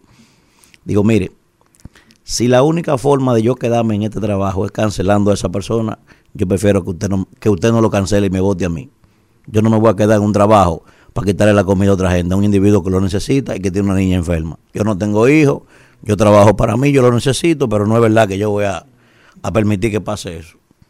Y dice la gerente, ¿usted sabe lo que usted está diciendo? Digo, yo sí. Pero usted no conoce a ese hombre, usted conoce a ese hombre aquí. Digo, no, no importa. No me voy a quedar en un trabajo yo quitándole la comida a un infeliz que lo necesita y que tiene una niña enferma. Pues está bien, váyase. Así me dejaron, hermano mío. Y yo llegué ahí para cargar un bulto y a los seis meses ya yo era el supervisor senior de todos los hombres que estaban ahí. Habían hombres con ocho años ahí. Oiga bien, todavía al día de hoy yo tengo que tener 17 años de salir de esa empresa, qué sé yo, 15 años, y esa persona sigue trabajando ahí, gracias a Dios. ¿A qué viene esto? Señores, a los amigos hay que serle leal. Mi abuela decía, el que no conoce el agradecimiento no merece el respeto de nadie. Eso decía mi abuela. ¿Y por qué yo hago ese cuento? Para poner un ejemplo de tantos que pudiera ser. Porque resulta que se acaba de desarrollar una convención interna ahora mismo en el PRM, ¿verdad? Y yo pienso que todos tuvieron una buena participación, porque no es fácil ganarle a un presidente de la República. Pero el caso más particular, evidentemente, es el caso del doctor Guido Gómez Mazara. Es evidente que un individuo que agarra y coge más de 50 mil votos frente a un presidente de la República sin colocar una valla, sin tener logística, sin tener anuncio publicitario, sin tener un solo diputado apoyándole, sin tener un solo regidor apoyándole, sin tener un solo senador apoyándole, y la estructura partidaria completa apoyando al presidente, y ese individuo saca más de 50 mil votos, oye, eso, eso es una proeza. Entonces, evidentemente que ahora hay que crear canales de conversación. Ah, pues mire este asunto aquí. hay un señor que todo el mundo los indica como ser en el, en el, en el, en el litoral del presidente, ¿verdad? Todavía lo ven así, como un guidista enfermo, Juan Pablo Uribe. ¿Eh? Sin embargo, después que él salió en un video, ustedes lo recuerdan, diciendo que Luis era el restaurador del siglo XXI, indiscutiblemente. Un, un ejercicio de genuflexismo, señores, desastroso. Que el primero que el primero que me dijo, Dios mío, fue Guido. El primero. Por el litoral de Guido, entonces no quieren este hombre ni en pintura. Oiga lo que estoy diciendo. Claro, escuche bien. Por el litoral de Guido no quieren este hombre ni en pintura. Pero de aquel lado, entonces, entienden que sigue siendo un hombre de Guido. Oiga cómo la cosa de la vida. ¿Y por qué yo hago esto entonces? Fíjense lo que es usted desesperársele y no serle leal a los amigos. Hermano, este hombre pudo ser hoy perfectamente el canal en- entre estas dos personas y él ser el héroe de la película. En lógica elemental, yo no concibo la idea, ¿verdad? Yo no sé, ya dependerá de sus intereses. Pero yo no concibo la idea de que si Guido decide hacer una carrera real, una aspiración real, vaya a coger un puesto público. Ahora yo pienso que no, que no debería en este momento, ¿verdad? Digo yo, a menos que no sea un ministerio de alta importancia. Ahora, sí tiene que poner una gente de él, si lo van a, si lo van a ayudar, ¿verdad? Se supone que si este está en el tren gubernamental y es de ese equipo, lo lógico es que ascendieran a esta persona, ministro de Cultura, que yo sé que eso es lo que él quiere hace tiempo. Ah, pero como él le brincó al amigo ¿eh? Y llegó allí lisonjeando, ahora ni es de allí ni es de aquí. Entonces, por eso hago, por eso hago la retrospectiva de lo importante, señores, que es la lealtad en política. Yo sé que mucha gente sufre, yo sé que mucha gente se pasa 20 años trabajando quizás en un proyecto y lo engañan y dicen, no, yo no le voy a ser leal más que, más que al espejo mío ahora. Yo sé que sí. Por eso yo he dicho, al que se pone de lisonjero, no lo respeta nadie. Fíjate ahora, ¿quién es el enlace? Ahora pues ya están hablando, pero el enlace es otro. Cuando el que debió ser de manera natural, debió ser él. Juan Pablo, su amigo, ¿entiendes? Y todavía en el gobierno siguen creyendo que Juan Pablo es un hombre de Guido. Pero si se acerca al equipo de Guido, le echan baigón ahora mismo. Pero te lo digo yo. Ayer estaba en un sitio y estaban hablando de él, gente de Guido y es baigón que le quieren echar. ¿Por qué?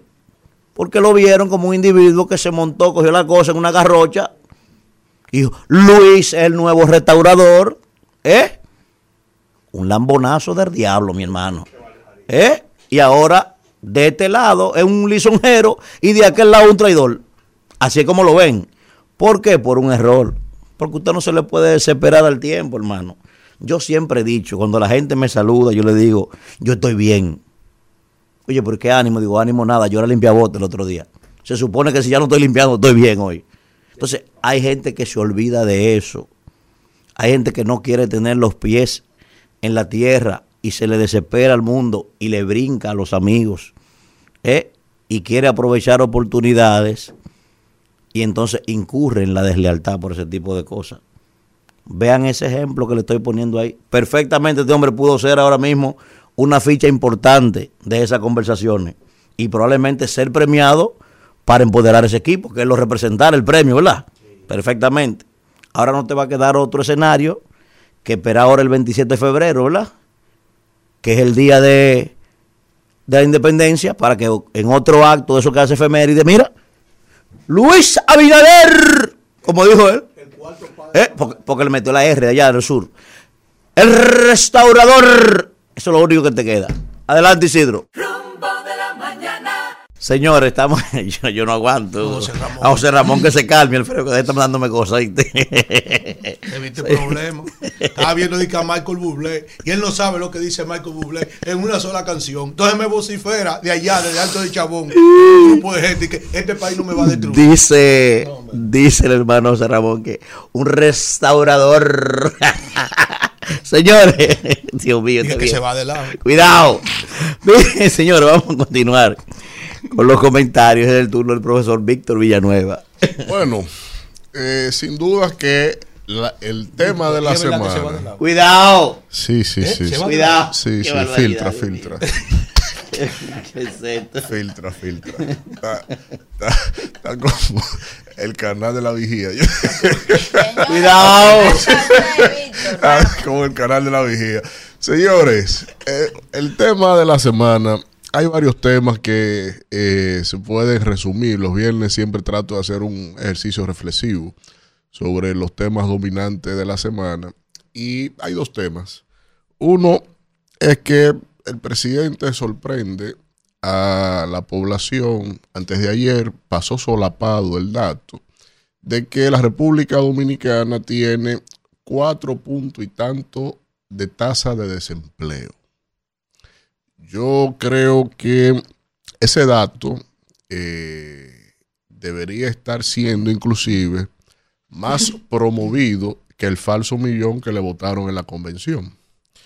Porque de alguna manera, eh, cuando usted evalúa el- lo que es la medición del desempleo en las sociedades, eso es un indicador del nivel de desarrollo, sobre todo de la economía, sobre todo de lo que implica en la desigualdad social en cada uno de los países.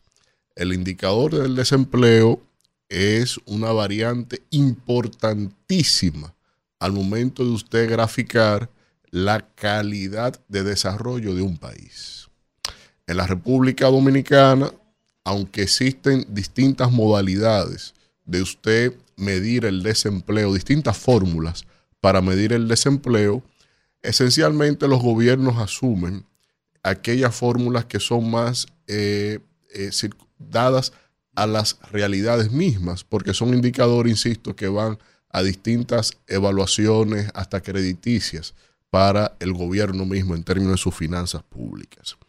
Y que eh, en esencia cada gobernante elige la que más le conviene y que dentro de esas fórmulas usted elige eh, una, la, la- que mejor le convenga.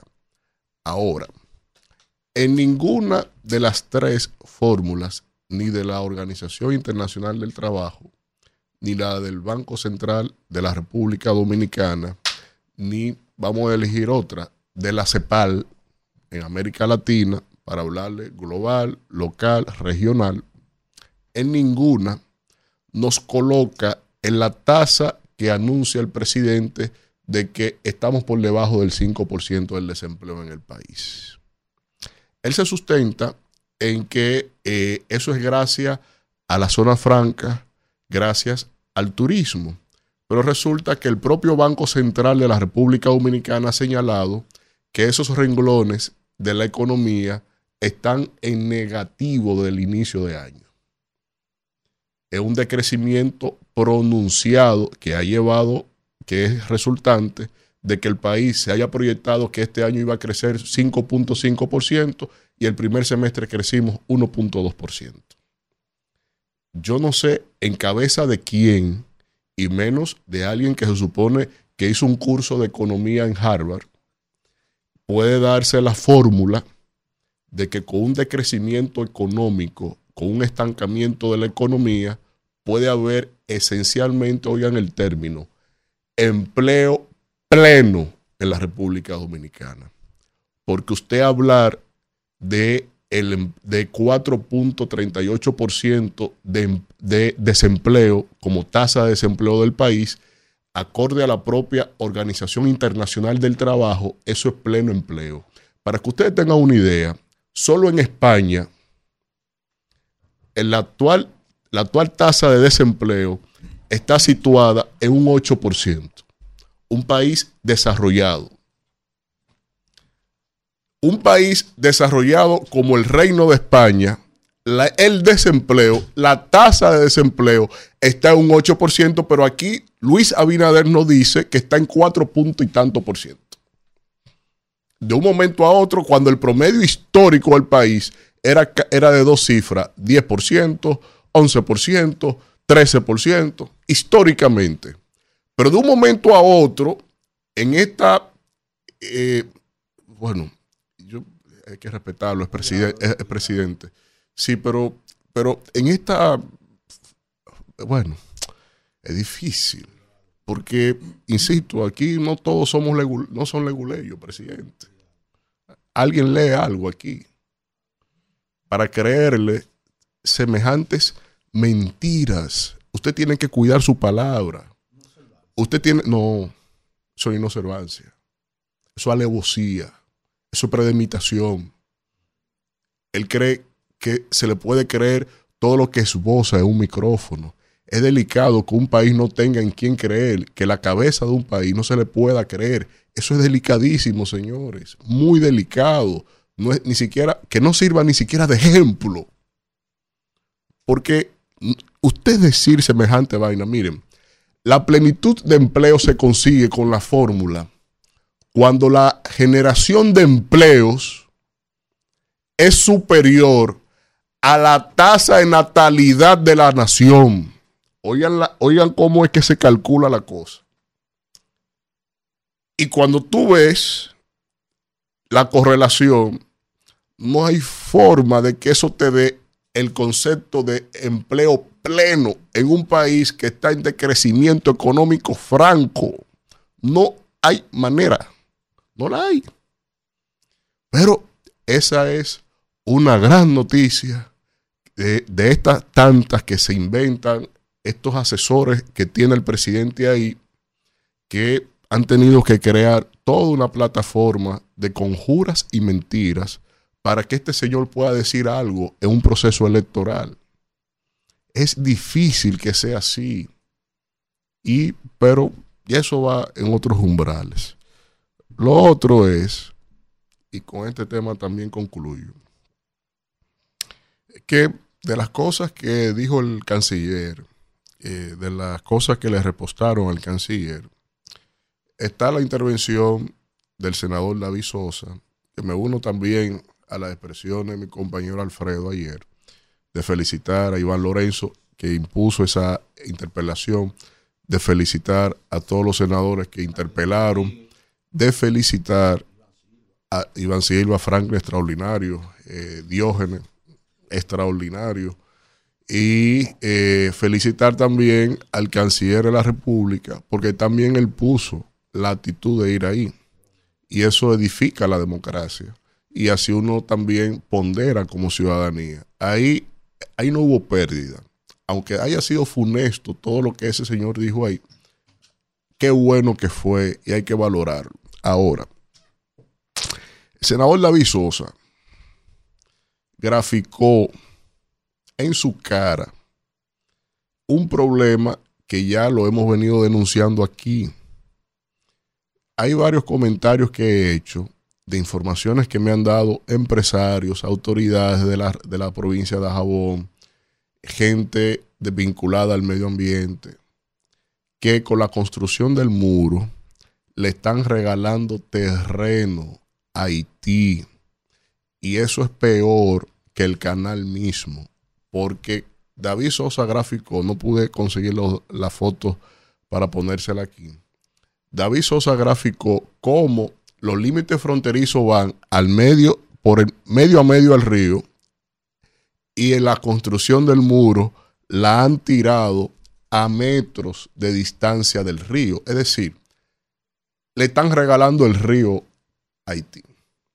En lo que nos están embullando con esta pantomima del tema del canal, ya el gobierno mismo, en nuestro gobierno de la República Dominicana, le ha regalado millones de metros a Haití. Y eso se le repostó al canciller ahí y como que nada ha pasado cuando aquí ha habido guerras en la humanidad, guerras por un metro de tierra entre estados, en diferendos entre estados. Y aquí eso no es tema de nada.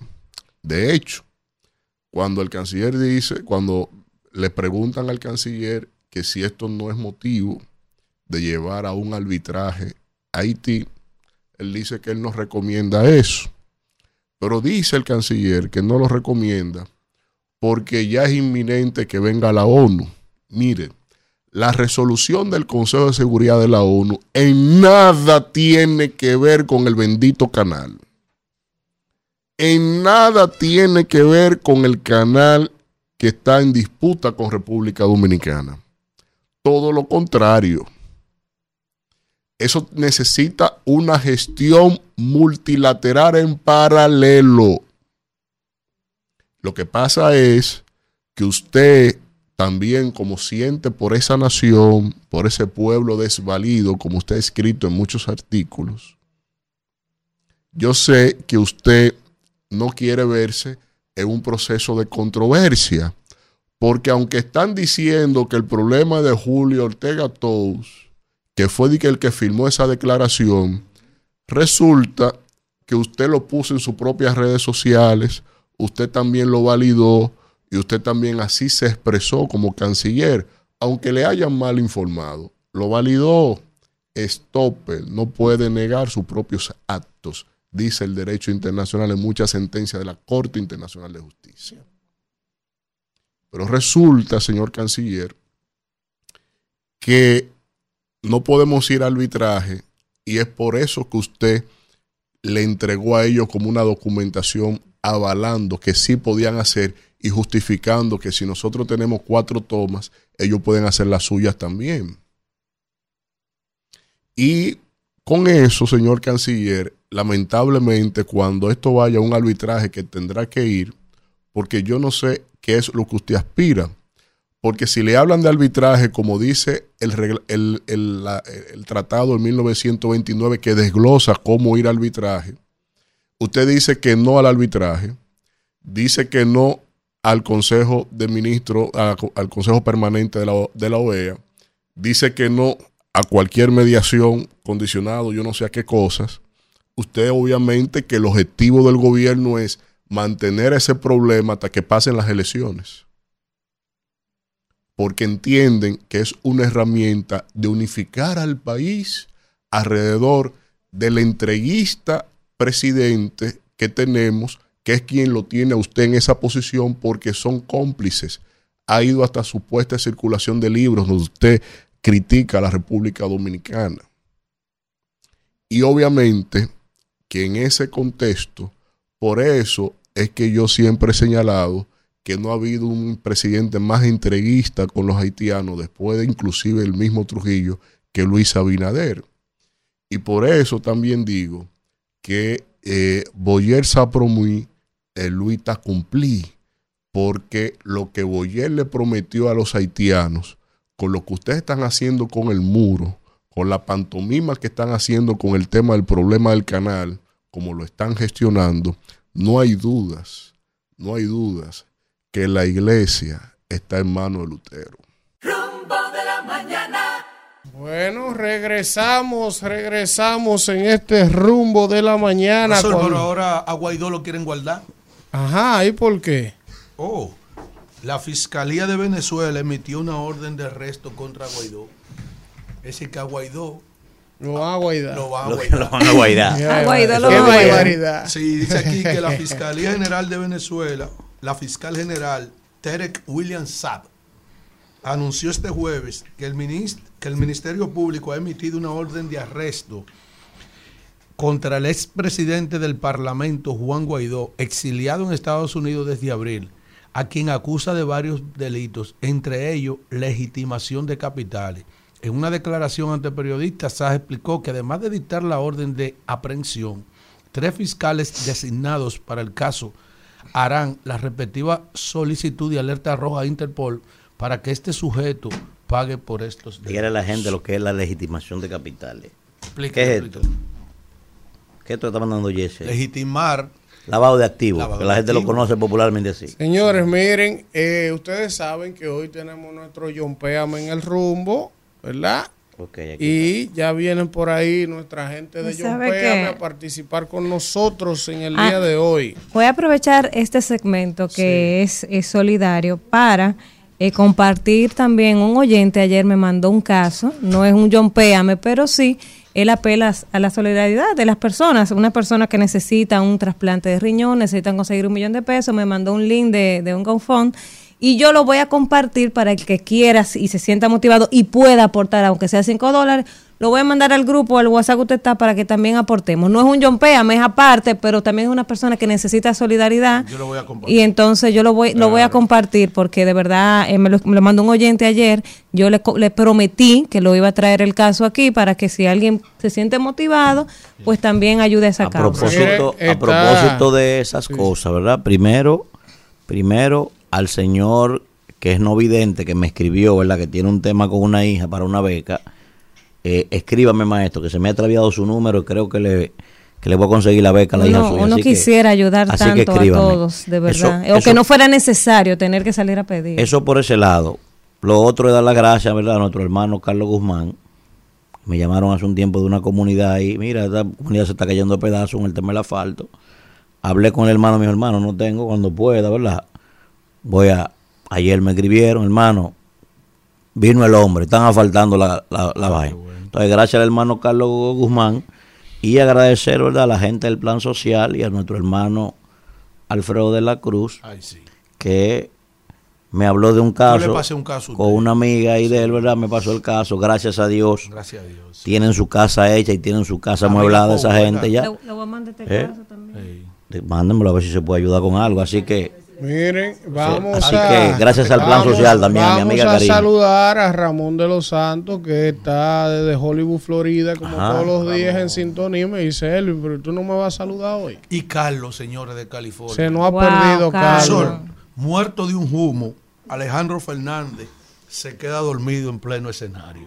Ay, Este hombre, este hombre. Yo le iba a decir en una publicación mía, ese es un perro, como le decían a Liquito, que era el compadre Lamparita y Liquito. El compadre Lamparita era el extinto, el fenecido Luisito Martí.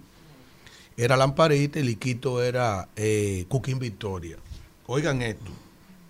Alejandro Fernández no ofreció su mejor concierto de la noche del martes. ¿Pero cuál Alejandro Fernández? El artista, el. El hijo de, el, el hijo de Vicente. El hijo de Oiga Ese, esto. ese es el que se levanta con suspiro y con cosas. Sí, porque él está- tiene problemas. Se para de que una, en una, en una décima planta mirando por el cristal y vocea de ahí. Rosendo sube. Qué barbaridad. Oiga, No, una, lo- una- una cosa Dice aquí que loca de remate. Fernández no ofreció su mejor concierto la noche del martes en el Arena Ciudad de México, donde se presentó como parte de un evento privado de maquillaje ante un público que deseaba coro- corear sus canciones, pero que antes que antes el aparente estado etílico del cantante no fue posible. ¿El estado qué? ¿El estado qué? etílico estaba borracho. Estaba dado. Estaba borracho como un perro. Oye, Dios es bueno, ¿viste? Dios mío. Y Señores, miren, yo nosotros no tengo hemos anunciado, una información, profesor. Oye, nosotros no hemos presentado el caso, profesor. profesor. Y ya este hombre, que es el anónimo, ya mandó su, Bien. su- Oye, este hombre, que el Señor te bendiga, hermano. Que no quiere nunca que lo mencionen, pero este hombre es, es de lo bueno. Antes de que arranquemos con el caso de John Péame del día de hoy, de John Péame en el rumbo, quiero compartir con ustedes una información importante que nos han enviado nuestros amigos de la Junta Central Electoral, sobre todo porque estamos en víspera de organizar un proceso de elecciones y es importante mantener a la población informada y orientada. Miren, la Junta Central Electoral ha emitido la resolución 54223 sobre cambios de residencia, cierre de inscripciones y empadronamientos en el exterior con fines electorales para las elecciones generales ordinarias del año 2024. Es una resolución bien amplia, pero yo les voy a leer solo algunos datos, ayúdenme por favor, algunos datos eh, relevantes sobre la resolución. Primero, dice aquí, disponer que el día 21 de octubre del año 2023 a las 7 de la noche fue la fecha límite para la prestación de servicios administrativos relativos a las solicitudes de nuevas inscripciones en el registro electoral, de cambio de datos mayores, cambio de datos menores, renovación de cambios mayores, renovación de cambios menores, cambio de militar a civil, cambio de civil a militar y cambio de residencia. Eso venció el 21 de septiembre a las 7 de la noche. También venció la renovación de documentos de identidad electoral, cédulas azules y amarillas, naturalizaciones, renuncias a la ciudadanía dominicana. Todo eso venció para hacerse el plazo el día 21 de septiembre. De cara al 7 de la próximo torneo de electoral. cara al próximo torneo Exacto. electoral.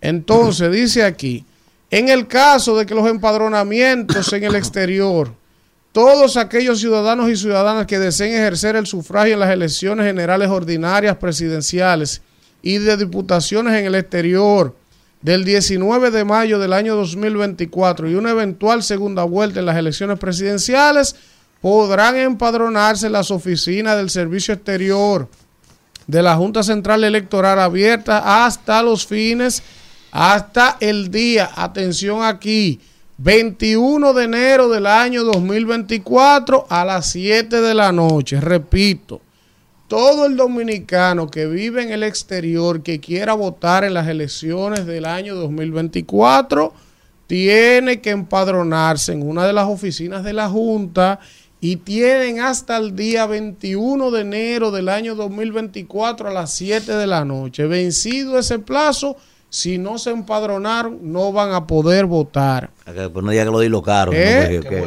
que- disponer que el 21 de octubre sea la fecha límite de suspensión para fines electorales de las inscripciones del registro electoral y así producir un cierre definitivo del padrón para las próximas elecciones municipales del 18 de febrero del 24. O sea, el 21 de octubre del mes en curso es la fecha límite para los temas de padrones, de cambio que quieran hacer los partidos, que que- el padrón general de electores.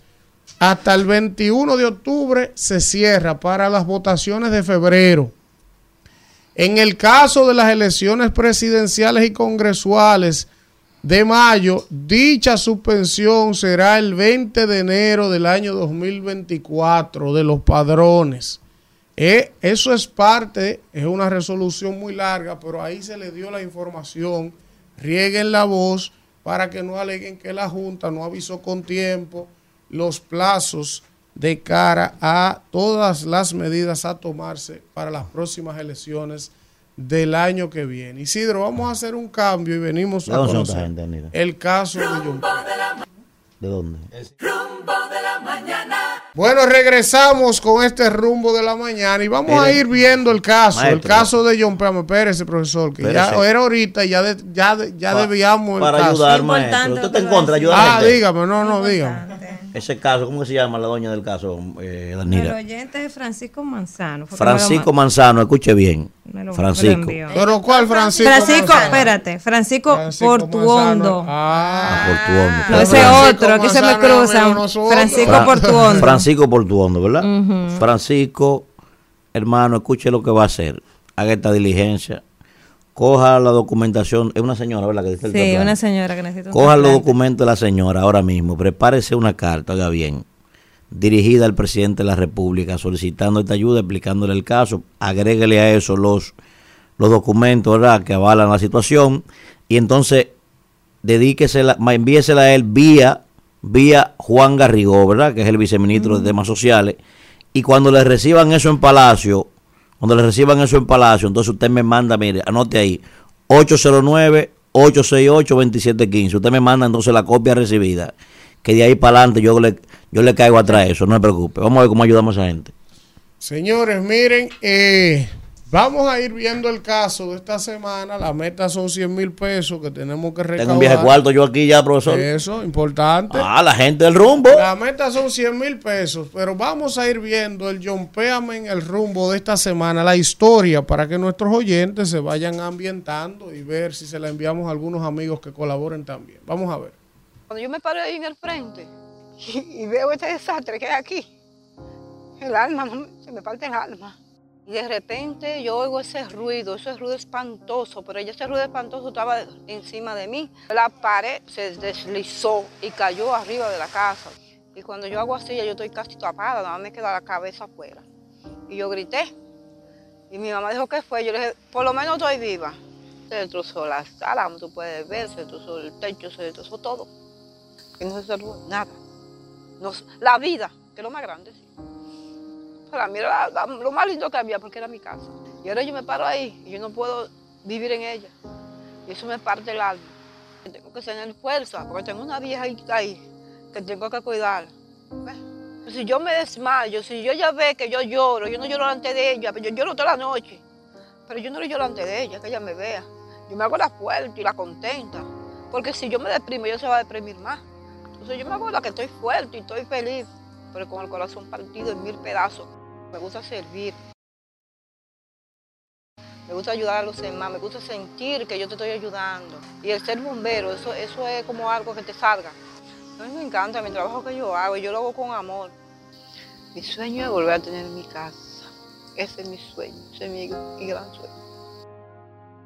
Bueno, regresamos en este rumbo de la mañana. eh, Este es el caso que tenemos el día de hoy. Este video no Esa lo subieron, este video que no me quiere recordar. ciudadana que lamentablemente Santa, me parece que se llama, ¿verdad? Claudia Santa. Eso es grande, Dios mío. Se le cayó su casita encima, perdió todos los ajuares. Entonces, profesor, vamos a mandarle eso a nuestro hermano Orlandito para ver si por el INVI Vamos, vamos a empezar a anotar de una vez. Quiten unos cuartos. yo ya. resuelve eso. O vamos a esperar, vamos a esperar a, a- No, a- vamos a arrancar sin mal porque lo que necesitamos. mal que viene? Claro, vamos a arrancar sin mal porque hay que Claro, colectar. Vaya dándole, vaya hacer Claro, eso. Hay que a, a- a- a- a juntar, a juntar. a juntar. eh, cien Vaya, mil junta- pesos. vaya juntando, ahí como dicen en el campo. Alfredo, anote ahí. Vamos. 2500 anónimo, póngame ahí, hazme el favor. Bien, Dios lo bendiga al anónimo. Se lo multiplique en vida Gracias, y salud hermano, y gracias. prosperidad. Póngame ahí 50 dólares, póngame ahí. 50 de parte de Ramón dólares. Olivero, póngalo ahí. 50 dólares. Vamos, nuestra gente del rumbo. Póngame la cuenta en pantalla, Kelvin. Póngame todo ahí, por favor. Los 500 en actividad, Los bendición mami. 500 pesos en actividad que nunca faltan. Dios la bendiga y le dé salud y vida. Que el Señor la bendiga, Claro. Ella ha venido. Hace mucho vino. Una sí. vez Una vez, sí. Vamos a ver. Pónchale. Eh, déjame marearle esto a otro amigo. Váyame ayudando ahí. No Víctor. quiero, quiere descargar este asunto. Eh. Eh, vamos a ver con las cuentas del Banco Popular. La, tenemos la 808-206-6155. La cuenta del Banco BHD León 253-424-00011.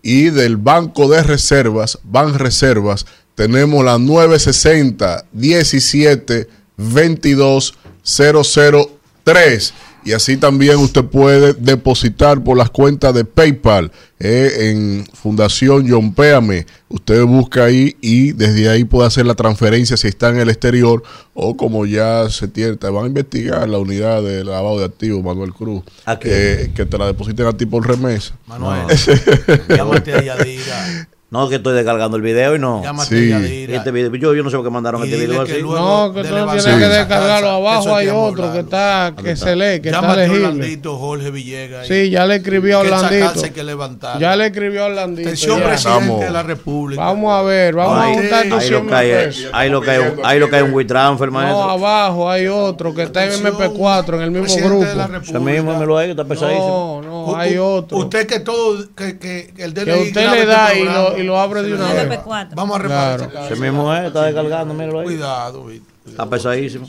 Cuidado. Entonces, hola, Mar- Manuel, ¿cómo que tú dices que el que va a pedir tiene que? Vamos, El que anda, papi me enseñó a mí que el que está pidiendo tiene que estar de acuerdo con el que va a dar. ¿Tiene ayúdeme. Sí. Ahí está. Hola, hola, Mar. ¿Qué ¿Cómo tal? están? Bien, te agarró el ¿Todo tránsito hoy. Sí. Los tapones los viernes se sí, ponen tapones incómodos. con lluvia. Pero ya presentamos el caso, Mar. Si pudieras darnos algunos detalles de Santa, de dónde es. ¿De dónde es, verdad? No dice Eh, ¿Cuándo fue que ocurrió la situación? Bueno, fue todo eh, algo que se ligó una tragedia con otra, porque Santa es una de las bomberos que arriesgaron su vida en la explosión de San Cristóbal. Oiga, Ella pues. es de San Cristóbal. Y luego de esas dos semanas que las brigadas de bomberos de allá estuvieron sacando escombros, auxiliando a las familias afectadas, luego de eso llega, no sé si todos recordamos, la tormenta Franklin, y es ahí donde la casita de Santa se destruye.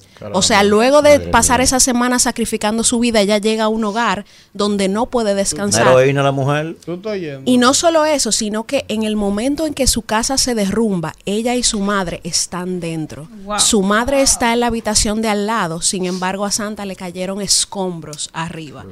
Ella grita y su madre pregunta, ¿qué fue? ¿Qué fue? Y ella le responde, estoy viva, estoy viva. Bueno. Tranquila, eso es lo único que No, tú tienes pero que saber. esto todavía una- un drama mayor. No, la, la- doña Santa es una heroína bombero, estaba rescatando en San Cristóbal. Ahora hay que rescatarla Y entonces ahora hay que rescatarla a ella. Pero Oye, calidad Así eh, es. Pero ¿Dónde Dios está la bueno. casa? Dios bueno. Eh, está en San Cristóbal, pero no en el centro de la ciudad.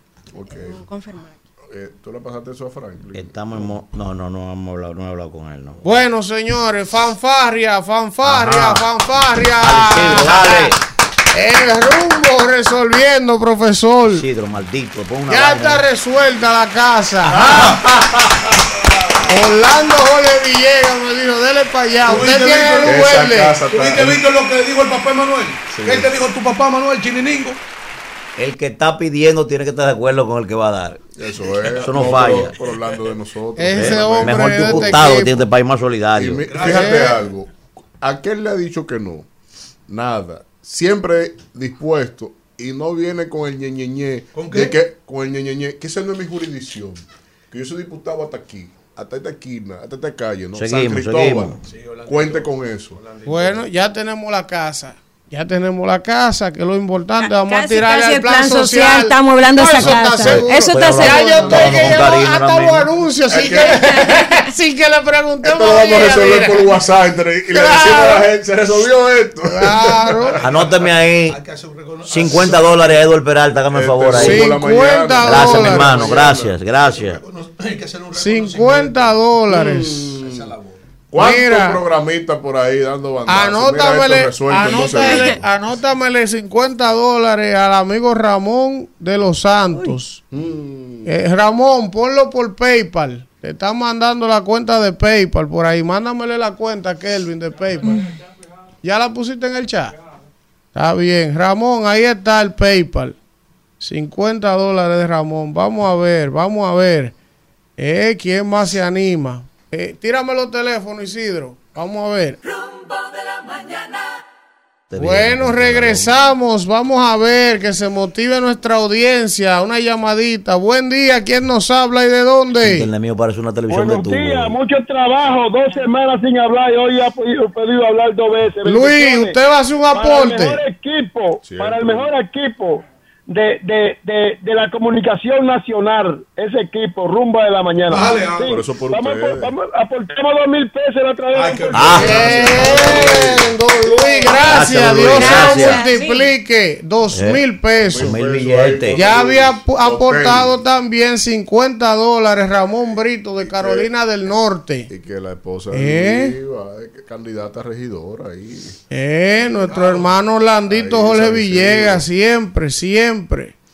Cuidado, se me está dando los materiales, Orlandito, que no coge ese cuento, ¿eh? Siempre. Kim Melissa, 100 dólares. 100 dólares de Kim te Eh, bendiga. Dios Gracias, la bendiga Melissa. mucho. Déjame mandarle esto a Franklin Rodríguez de San Cristóbal. Bendiciones para todos, Franklin pero más para los que Rodríguez. dan, porque, Claro. si le decimos Dios te bendiga solo a los que aportan, estamos igualitos que la iglesia Al católica. profesor Franklin, que Ay, así que no mismo, escuche. que así mismo con la Z. 40 o 50 mil pesos, ¿verdad? Él habla con la Z. Mire, también. yo creía que tenía líder. su número, me bloqueó. Mándeselo ¿Quién- usted, quién? profesor. ¿Quién es? El profesor No, Rodríguez. No, a usted no. Mándele el número, el, el caso, no, mándele el sí, Yo lo caso. mando ahora mismo. No, pero yo Dígale así mismo, tú de es que-. Kimberly, Es que eh, yo no mándeselo el a Benny Me, que no tengo su teléfono tampoco. No tengo los datos aquí. Usted no tiene el número de Benny. Ayer sí que lo mande, ayer sí que lo mandé al grupo. Ayer me lo No, es que encontré. Usted no tiene el grupo. número de Benny. No creo que lo tengo aquí. No, Y usted lo tiene. Yo sí lo tiene. Pásemelo. Bájalo ahí, bájalo ahí. bájalo ahí. Pásemelo, vamos a estoy fuera del resolver. grupo, del rumbo. Isidro, qué no bien, quédese. A afuera, a la para que no te mire, travieso. mire, mire, espérese, espérese, espérese, espérese aquí, déjeme espérese. A ver. Son unos sacos de sal los amigos suyos. Ahí está. Allá, mire, mírenme para acá que le estoy hablando a usted. Los amigos suyos son unos sacos de sal. partidista. Pero llámese a ese amigo suyo a ver si él no va a poner algo ahora en ese caso que de allá. Exacto. Llámelo. Al candidato a senador. Lo menciono aquí. Llámelo, dije yo. en Lo el- menciono aquí. No voy a decir el nombre. No, llámelo. No, llámelo. Llámelo que está Llámelo. pidiendo a senador. Llámelo. Llámelo. ¿Y cómo que quiere ganar? ¿Eh? Se- ese lo Y tiene mucho cuarto, tú lo ese sabes. lo tiran de Acrópolis de codo y se rompe la calle. Sal- a Salazar que dé algo también, que aspira a senador también. Que aspira a senador. Y ese caso de San Cristóbal, a Gustavo. A Gustavo Salazar también. Estamos llamando a Benny Merkel, el contrincante. El hijo del doctor. Claro, ese ese es el aspirante allá. El hijo de, de un arquitecto. De arquitecto, sí. Gustavo Lara, el próximo senador de San Cristóbal, un muchacho ejemplar. No es Salazar que está todas las aspirando. condiciones. No, No, no, sobrino su sobrino, Ah, que es diputado actualmente, un líder de la juventud. Sí, me dicen, me dicen que me dicen que Gustavo está muy bien, me dicen. Aunque el mío es Merkel. Vamos a ver, vamos a ver, miren, entonces, vamos a ver el caso otra Benimé- vez. Benimé Ayúdenme. Tírame algo. el video de nuevo Sí, del Benimé caso es para yo seguir pidiendo aquí. Vamos a ver, Víctor, mándeselo a Franklin. Cuando yo me paro ahí en el frente y, veo este desastre que hay aquí, el alma, se me parte el alma. Y de repente yo oigo ese ruido, ese ruido espantoso, pero ese ruido espantoso estaba encima de mí. La pared se deslizó y cayó arriba de la casa. Y cuando yo hago así, yo estoy casi tapada, nada más me queda la cabeza afuera. Y yo grité. Y mi mamá dijo, ¿qué fue? Yo le dije, por lo menos estoy viva. Se destrozó la sala, como tú puedes ver, se destrozó el techo, se destrozó todo. Y no se salvó nada. No s- la vida, que es lo más grande, sí.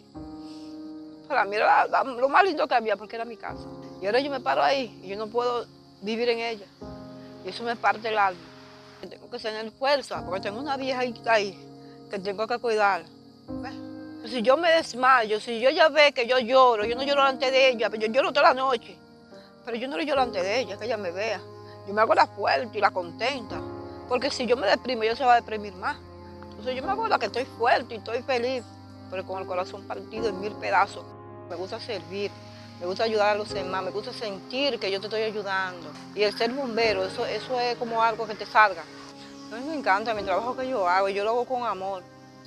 Mi sueño es volver a tener mi casa. Ese es mi sueño, ese es mi gran sueño. Rumbo de la mañana. Bueno, regresamos en Jompeame en el rumbo. Anótemele 500 pesos al hermano Franklin Men, otro oyente del rumbo. Dios te bendiga, Franklin. Dios te bendiga y te lo multiplique en salud, prosperidad, vida. ¿Eh? Eh, Tenemos vamos a ver, vamos a ver. Tírame los teléfonos, Isidro. ¿Dónde están las más? Bueno, vamos a ver, vamos a ver. Ya tenemos Kimberly la casa. Nuestro hermano Orlandito y el amigo Carlos Bonilla se comprometieron a hacerla. Estamos esperando que doña Yadira, que no nos falla, la mueble. Eso está Y- bien. ¡Isidro! Vamos a ver, vamos a ver. Tira los Isidro, aplausos. Isidro, vamos. decía el maestro Simón Alfonso Pelvington. Ahí viene por Itacora, pasa adelante, viene pasando. Así no era el asunto. La curvita de Paraguay. ¿Quién, quién, quién le gana? ¿Eh? Esa gente no falla, Alfredo. Aquí está Karina. El plan social. Aquí está Karina, el plan dice? social que vamos a hablar esa casa, el plan social. Ah, ¿Eh? ¿Eh? Aquí está Yadira, que es la madre de este espacio. Como ¿Eh? siempre. Gracias, doña Mira, Yadira. tenemos, Gracias, que Karina. Tenemos que hacer una actividad ahora. Algo tiene que dar usted. Sí, para Macetica. reconocer mucho usted. a Yadira, Orlandito, a toda la gente que que nos ha apoya. apoyado. Hay que hacer un, Entre y nosotros. un pergamino a ahí, verdad. Y a los oyentes también tenemos que hacerle su pergamino de reconocimiento por el apoyo. a Claro. que siempre apoyan. Hay que en Nueva York hacer también un Sí, yo estoy de acuerdo. Yo estoy de acuerdo. Ah, usted está de acuerdo. Me dejaron en el otro. Aprobado en primera y Bronx. Sí, Y hay que, hay que llevarle su certificado allá a de Nueva Yo se lo York, llevo. Mándenlo conmigo. Miren, conmigo. entonces, eh, Siga pidiendo no, dinero no ahí. importa, Judy, que no tengas para donar, pero la intención es lo que vale. Así es. Gracias, gracias. Siga. Siga pidiendo, maestro. Siga Mire, pidiendo y ponga los mire. teléfonos. Zacatecas ¿Cuánto está llevamos borracho. ahí? Danos- Dame el boletín. Tenemos eh, 28 mil 625. los Entre dólares y pesos, no, eso es entre dólares y pesos. Y tenemos la casa que la va a hacer el Ministerio de la Vivienda, gracias a Orlandito, y la va a amueblar también el plan social, gracias a Yadira y a Karina, que siempre está pendiente ahí a los pedimentos de Manuel. Siga pidiendo, maestro. Vamos, Vamos, a ver, arriba. ayúdenme ahí para yo seguir enviando esto. Vaya hablando, Alfredo, hay algo, ¿no? Que no se ataque al gobierno. No, no, no, no, no, yo no soy capaz de eso. Eh, Lo que yo apelo aquí es a la solidaridad del empresariado dominicano. Vamos, manifiéstense, vamos, empresariado métanse la dominicano. mano en los bolsillos, el Eh, patrón de los ojos azules, póngame ahí. el señor de los cielos, el señor de los cielos. Bien. Llegando la bendición. Lléveme con cuatro también ahí. Cuatro, ocho. Eh, qué barbaridad. Llegando hay que dar, señores, hombre. por- por Dios bendice a uno por otro por lado. Mí. Así es. Pedirle Oye, pero este gobierno no me llega esa bendiciones. a, a los- a los deportistas que Mire, mi maíz del gobierno. Esto de ser coordinador no es fácil. Dice Póngalo mío. póngalo de ella dice aquella que póngalo de ella. Sí, así es la vaina. Y los bolsillos míos están vacíos. Pásame los cuatro mil, ponga los míos. Como diría una amiga, ¿y para qué uno nace mujer, verdad? La teoría dominicana. Simón de de? Prepara el vamos aquí. No Danira, Kimberly y lo mío. Ay, Ya ah, están aquí, ya, ya, ya. ya, ya, Profesor, ¿no ya sabe la están de la aquí. mujer dominicana? Diez hay ahí, Lo, tuyo es mío y lo mío no es tuyo. Ya. Entonces hay, hay, hay Y 15 yo, mil. y yo 15 salgo hoy y cuidado si usted mañana. Cuidado. Claro. No, usted es mujer, usted, usted no es mujer. Vaya, vaya.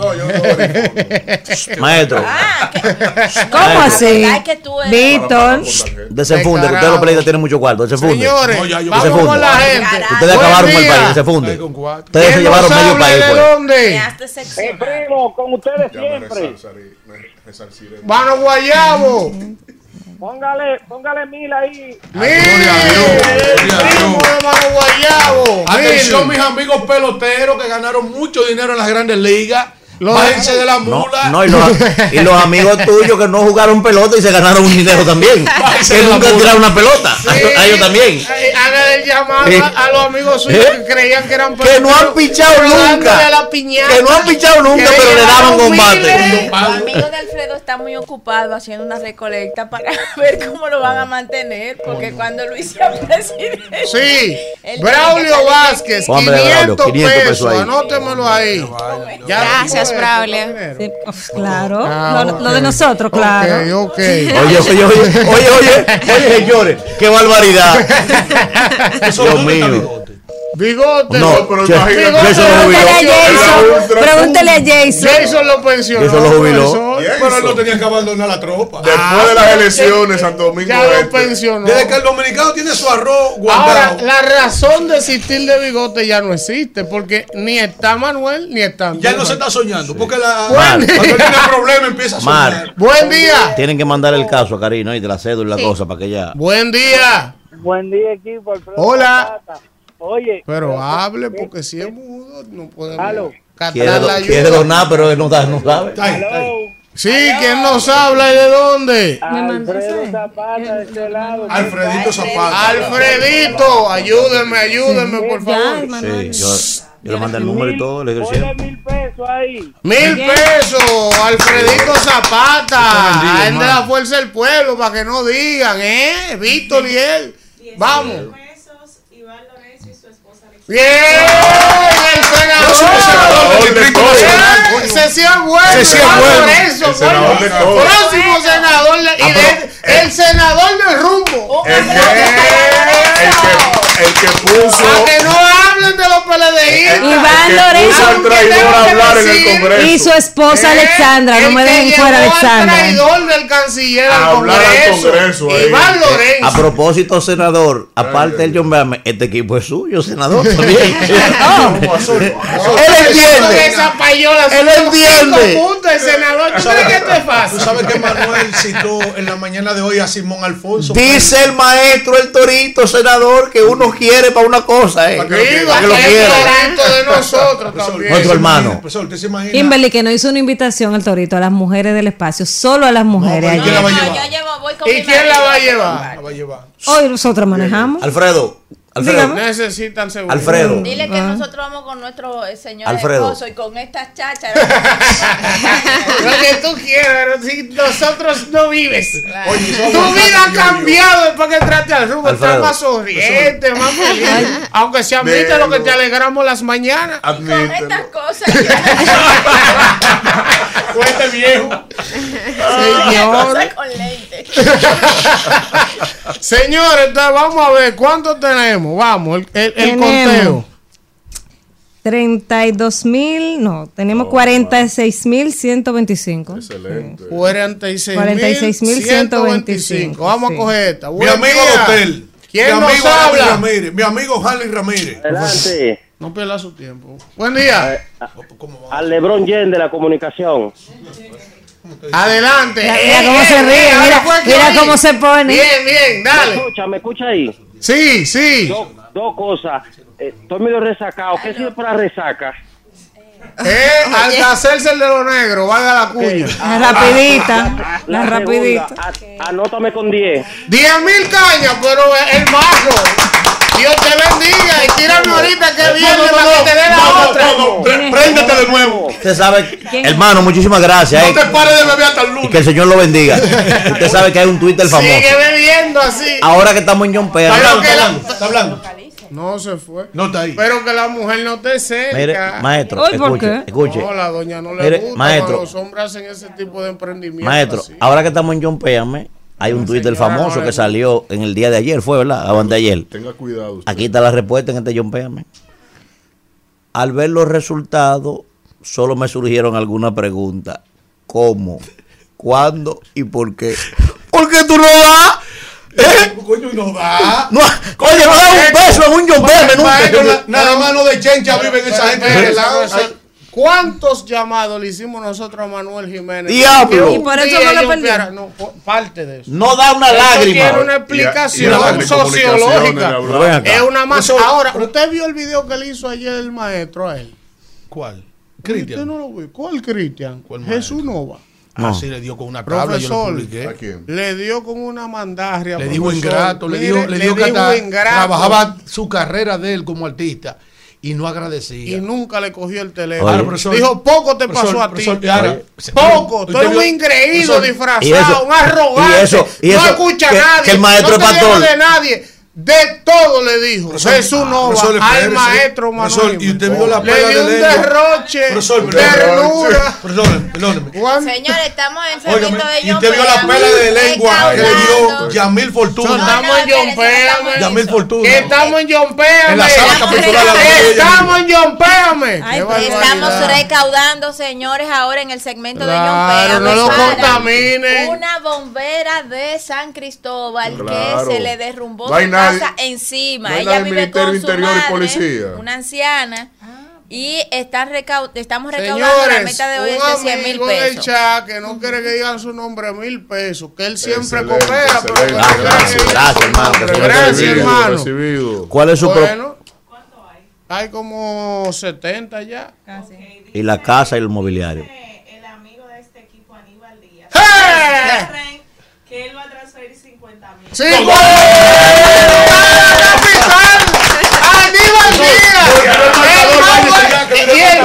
Tequila. el diputado El que se quiera poner guapo que se ponga. Legislador y así es que El que se quiera poner guapo, escúchelo bien. Escuche bien lo que Ya pasamos la meta. Disculpe, disculpe. Disculpe, A tu, disculpe. a tu líder que aprenda de Atención, Aníbal Díaz. Vamos a escuchar aquí. Escuche bien, ¿eh? tranquila. Escuche bien. Próximo diputado. Escuche bien. El que se quiera poner guapo que se Aníbal ponga. Díaz. Y sigue y sigue. El que se quiera poner guapo que se Aníbal Díaz. ponga. Sí, sí. Aníbal Díaz. Sí, sí, sí. Aníbal Díaz. Sí, sí, sí. Aníbal Díaz. Vamos, sí. Rumbo de la mañana. Regresamos en este rumbo de la mañana, lejos, lejos de las damas de este equipo. Regresamos en el rumbo de la mañana y vamos con el comentario de Caperucita Roja. Gracias, señor coordinador.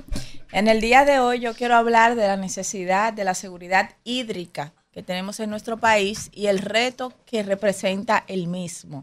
A propósito de las discusiones que hemos tenido en torno a la construcción de ese canal en la hermana República de Haití que ha causado los grandes inconvenientes que tenemos hoy en día y el desacuerdo diplomático por el riesgo en el cual pone al río Masacre y sobre todo el desabastecimiento que habrá para los productores que están río abajo y también para el lugar donde se tomará el, el agua donante, que es el río, la toma del río donde inicia, y que afectará también a la desembocadura del río y que cambiará la biodiversidad, el, el medio ambiente, afectará el ecosistema y la economía de los productores que están allí y que viven del río y que viven del entorno del río.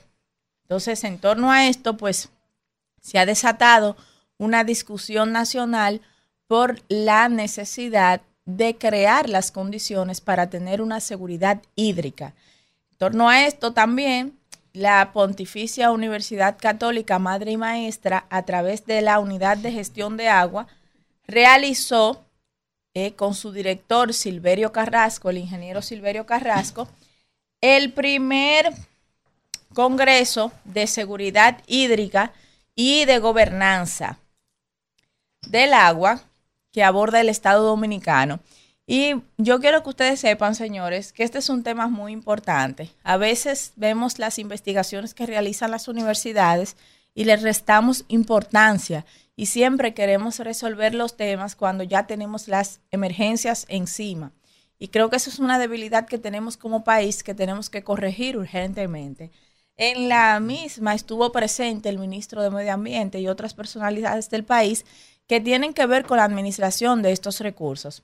Silverio Carrasco, que es el coordinador, como ya dije, de esta unidad de gestión del agua, ha realizado diversas investigaciones con relación a la problemática que tenemos hoy y lo que tenemos que hacer para eh, abastecer de agua y cumplir con la demanda que hoy tenemos como país de agua potable, del agua para el uso en los eh, cultivos, en, el sector agrícola y también para abastecer de agua sostenible para todas las actividades humanas que se realizan, eh, tanto cotidianas como empresariales también e industriales.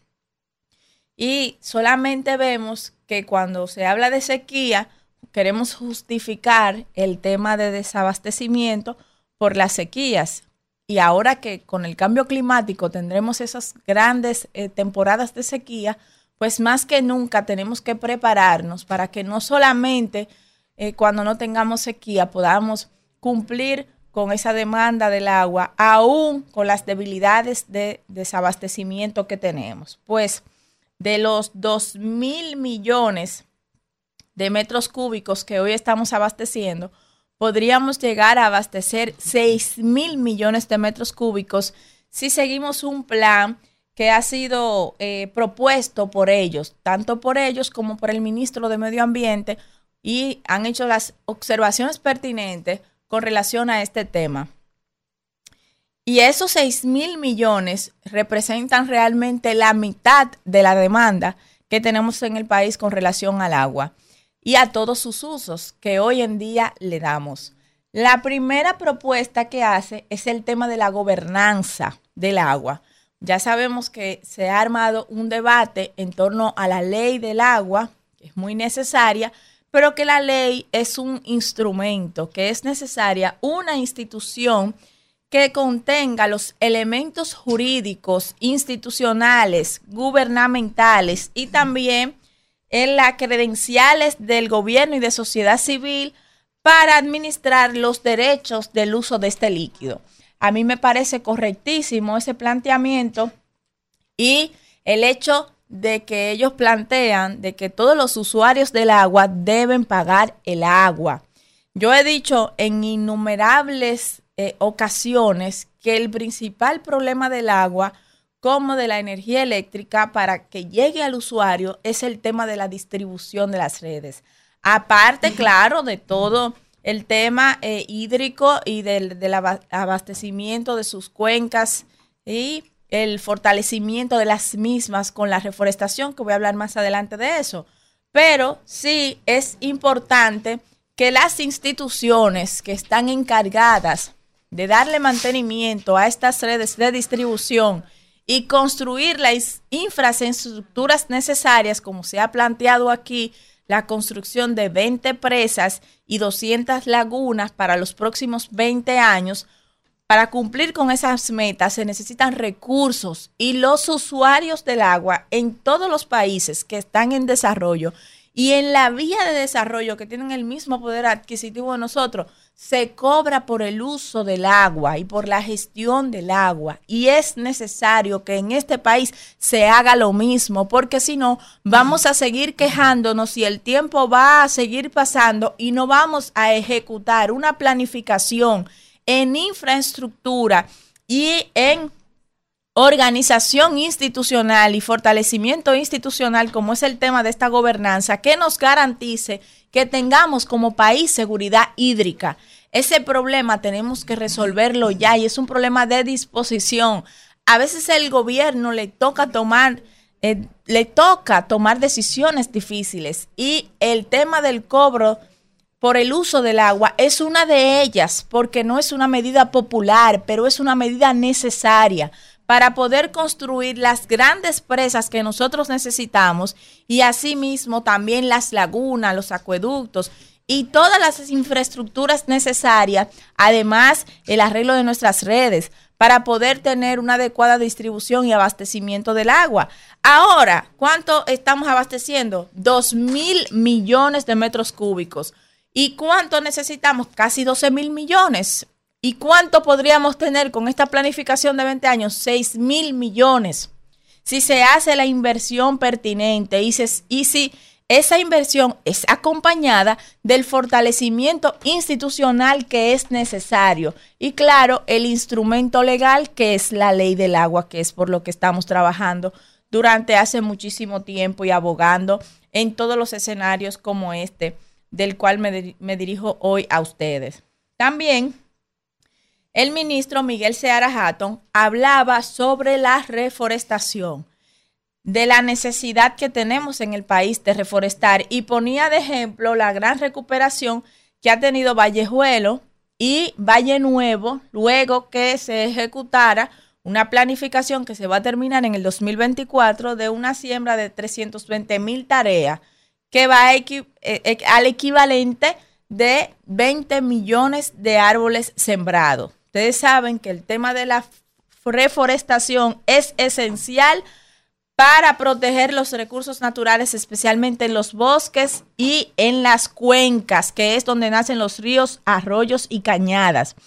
Yo creo que esta combinación y estas exposiciones que se han hecho en este primer Congreso de la seguridad hídrica y de la gobernanza para obtener esa seguridad hídrica, eh, es un avance, es una muestra de avance. Ojalá que apoyemos a la academia, en este caso la Pucamaima, que es la que lleva la delantera en estas investigaciones, que tiene incluso una unidad encabezada por el ingeniero Silvestro Carrasco, que es un tremendo profesional, un tremendo técnico, y que podamos apoyarnos entonces en la academia para tomar las medidas necesarias para poder dar con este gran reto que tenemos como, el, como país, que es sin lugar a dudas la seguridad hídrica y, y el abastecimiento a todos nuestros ciudadanos. Gracias, Isidro.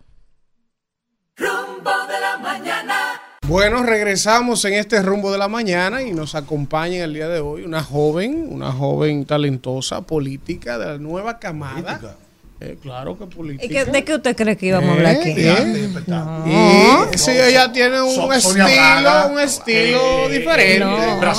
Pero lo que Antes pasa es que antes- hasta su partido que ella representa también tiene un estilo distinto de la política, claro. Ah, como decía Justo Betancourt, distinto y diferente. Así es. Antes de que continuemos con esta interesantísima entrevista, que yo sé que va a ser así, porque esta muchacha tiene su cabeza bien amueblada. Sí, está joven. Pero ¿y qué pasa? También una, una Son muchachas de joven. partido. No, No, no, está bien, lo asumimos, lo asumimos. Nosotros los jóvenes aceptamos que nos digan así. Sí. Tranquila. No Está en la flor Es de su ella que no, Miren, yo no me ofendo. Gustavo Es de ella que hablan. Lara, precandidato a senador de San Cristóbal, manda decir que él aporta 20 mil pesos para esta Ah, causa. bien, bien. Y aparte. Sí, gracias. Muchísimas gracias. Esos son los políticos que necesitamos. Los Muchas amigos, los que nos ayudan a contribuir con John Péame en este segmento fijo que tenemos, al menos se desprenden de un granito de arena. Los Hasta que se- compañeros de ese señor, salvo Iván Lorenzo, esos PLDistas, se llevaron miles de millones Y no sangran. sangran ni matados. Hay que puyarlos para que sangren. No Pero- me hacen ni pero siquiera. ese es otro no, me, no hacen ni siquiera como la poesía aquella sorprendida, ni me sorprende. Pero miren, ahora vamos a conversar con la querida amiga que está por acá, Nicole Pichardo. Ella es miembro del Partido Opción Democrática y vamos a hablar con ella sobre la articulación de las mujeres en la política y sobre todo de un recurso que interpusieron tú y otros, Ante Más de 40 mujeres políticas Exacto, de distintos para- partidos. Para que nos expliques cuál fue, primero, Nicole, y bienvenida al rumbo de la mañana. Hola. Lo que les motivó a ti y otras 40 mujeres, ¿verdad?, a someter un recurso de inconstitucionalidad. Una acción directa de inconstitucionalidad. Exacto. ¿A razón de qué? Y ¿Qué el, pasó? y el fallo, que no sé también el fallo Bueno, del, del claro, fue un constitucional, porque ya falló. Ya, ya fallaron a nuestro favor y a favor de las mujeres políticas, no solo del presente, sino del futuro. Eh, qué bueno que Kimberly está aquí porque ella es también una mujer política y va y varias mujeres del PRM también firmaron esta acción directa de constitucionalidad. Esto se trató de una articulación de más de 40 mujeres políticas de diferentes partidos que pusieron sus banderas a un lado, partidarias, y se unieron a favor de lo que las une, que son mujeres en la participación política dominicana. Lo que pasó fue que en el 17 de febrero se promulgó la ley orgánica de régimen electoral. ¿Y qué pasa con esa ley? Que la anterior estipulaba que la, el equilibrio, muchas veces decimos cuota y es un error. En República Dominicana no hay cuota femenina en la participación política. Lo que hay es un equilibrio porque aplica a ambos géneros. O sea, dice la ley anterior decía 30, pero esta dice un piso de 40% y un techo de 60% de ambos géneros en la composición de la boleta. Dígase, por ejemplo, en Santo Domingo Oeste, que es donde yo soy precandidata a diputada, son siete asientos en el Congreso. Eso quiere decir que los partidos, cada uno va a presentar siete personas en la boleta. De esas siete personas, para que ese equilibrio se mantenga, tienen que haber mínimo tres mujeres o mínimo tres hombres y máximo cuatro hombres y máximo cuatro mujeres o máximo cuatro mujeres. ¿Qué pasa? Por eso es muy importante que entendamos que no hay cuotas de salida. Hay otros países que sí tienen cuotas de salida, como México. O sea, no, las que resulten electas debe tener un 60%, no, o un 40%. En República Dominicana no es el caso. Y nosotras nos articulamos a, a interponer junto con la ayuda de la abogada Patricia Santana Nina, un saludo a Patricia, que siempre está del lado de las buenas causas de las mujeres un recurso de inconstitucionalidad, específicamente no a toda la ley, sino al artículo 142. ¿Por qué? Ese artículo tenía un palo acechado para nosotras las mujeres políticas. Decía que este equilibrio que acabo de explicar debía ser aplicado a nivel nacional y no a nivel de demarcación territorial. ¿Qué quiere decir eso? Que los partidos podían decidir poner toda la mitad de la provincia de la República Dominicana con boletas meramente de hombres y la otra mitad con boletas meramente de mujeres, por ejemplo. Y eso lacera los liderazgos de muchas mujeres, porque por ejemplo, si yo tengo un proceso de tres años trabajando para ser candidata, precandidata a diputada por Santo Domingo Oeste, y mi partido, en ese caso, si fuera así, decidiera que no, que ahí lo que vamos a poner son siete hombres, me dicen, no, Nicole, pero te podemos poner pedernales para cumplir con el equilibrio. Y eso Pero pasa. En Pedernales hay candidatos. Y en Pedernales hay candidatos. mandar para donde tú quieras, porque tú Claro. aspiras en el territorio donde tú eres. Y todo el mundo sabe que en política es todo en cuestión de intereses y de prueba y error. Y que hay provincias que se priorizan ante otras. Por ejemplo, Santiago es una provincia priorizada. Santo Domingo, San el Gran Santo Domingo es una provincia el priorizada. distrito, claro. Eh, San Cristóbal es una provincia priorizada. Y si yo he guayado mi yuca en bien dominicano para sostener mi liderazgo en ese territorio, ¿por qué la ley va a permitir que a mí se me arrebate eso? Y lo peor, señores, habían ya dos sentencias vinculantes que decían del Tribunal Superior Electoral y del Tribunal Constitucional que debe eso. ser a nivel territorial, no a nivel Claro, nacional. es que no y los legisladores aprobaron la ley de nuevo y el Ejecutivo la promulgó sin observarla. mujer- con este detalle. Y y la- nosotros dijimos que con nosotras no. Ahí está. Y no articulamos. Nicole, Yo le Excelente. digo, su diputadas, cerebro las mujeres diputadas, Nicole, que están en el Congreso, dieron la voz de alerta. Claro. Ah. Ellas fueron zapatas para esta estrategia. Ah, y esto es increíble, señores, porque esto no había pasado desde el 1997 con la ley de violencia intrafamiliar. Este nivel de articulación de mujeres políticas. Y a mí me enorgullece bastante. Yo decía, conchole, qué heavy está Ni- viva". Nicole, Eh, es, es como uno se deleita al escuchar jóvenes, sobre todo jóvenes mujeres, con este discurso y, y que no están, ¿verdad? En el teteo y, y en otras Yo estoy en cosas. teteo, yo en teteo No, espérate, no, porque. Espérate, ahí voy, espérate, ahí voy. No, no, no, porque una cosa no quita la otra, porque uno, uno es joven, uno es joven y tiene que disfrutar. Ahora bien. Ahí está mi mamá que se madruga esperando que yo llegue. Ah, tu- ah, porque ese es tu mamá. Ah, porque ese es tu mamá. Yo pensé que era una compañera del partido. Nicole, déjeme hacerle mi pregunta, Nicole. Sí, sí, escúchame, Danira, que yo me emociono Sí, cuando sí, veo no su la veo. Nicole Pichardo, síganla en Instagram, señores, para que ustedes vean todo lo Yo que hace quiero, a Nicole. propósito de eso, y ahí va mi pregunta, para que la gente conozca más de Nicole. O sea, jovencita, yo no sé si tú te atreves a decir tu edad, que seguro que 25, o 25 años. O sea, una joven de 25 años, brillante. Brillante. Gracias. Entonces, ¿por dónde aspiras? ¿A qué aspiras? O sea, esas propuestas que tú vas a llevar al Congreso, me gustaría que la comparta porque de verdad que tienes mucha luz y sobre todo para esa corta edad donde los jóvenes no están pensando en nada de eso, en trans- hacer Este transformaciones. lleno de analfabetas funcionales Eh, que va- no le vamos a ver. que Ya- ya ¿Y, qué, país. ¿Y cuál es tu profesión? ¿Y cuál es tu profesión? Mira, yo soy licenciada en negocios internacionales e hice una especialización. Estoy en tesis que me cogió con la campaña. Ya ustedes saben la pobre tesis cómo está, ¿verdad? Eh, Nuria, estoy en tesis. Todavía no tengo el título. Una especialización en políticas públicas con enfoque de género. Yo estoy aprendiendo a hacer política pública, aprendí a hacer política pública con enfoque de género y eso es muy importante y por eso yo voy al Congreso también, porque no es verdad que vivimos en una sociedad igualitaria y que no somos iguales. Y eso no quiere decir que por eso la política pública se tengan que hacer en un cajón aplicadas iguales. Por ejemplo, si se hace una política pública de salud con para por ejemplo, los hombres son los que más mueren de causa cardiovascular en República Dominicana y en el mundo. ¿Por qué? Porque a los hombres se les ha enseñado a que tienen que aguantar todas las dolencias, porque si no, no son machos. Entonces, si yo voy a diseñar una política pública de salud pública dirigida a hombres, yo tengo que saber esto, para saber por dónde yo voy a diseñar esa política pública y por dónde debe ir esa línea argumentativa. Entonces, yo estudié negocios internacionales en INTEC, es mi alma mater, y luego hice esta especialización en Argentina con una beca del gobierno local de la Universidad de Buenos Aires y de la provincia de Buenos Aires. Y aspiro a diputada por la circunscripción número 4 de la provincia de Santo Domingo, que es Santo Domingo Oeste. O sea, Mano Guayabo, Herrera, Olimpo, Alameda, Palabé. Un municipio Yo soy de. Alameda. Yo vivo en Alameda de que tengo cinco años. El municipio fue creado por decreto hace ya 20 y sigue igual, igualito que como cuando yo nací. Entonces, las, las propuestas que quiere vas a llevar. Peña volver, tú supiste. Que no va a volver. Que son. La razón por la que, lo, que- a que yo aspiro y por qué yo aspiro al Congreso. Yo trabajé en el Congreso dos años con el diputado José Razo Rodríguez, mi ex jefe, con mucha admiración. Amigo Saludo a nuestro. José. Y yo me di cuenta, estando ahí, acompañando a las comisiones, que las discusiones que se tienen que tener no se están teniendo ahí.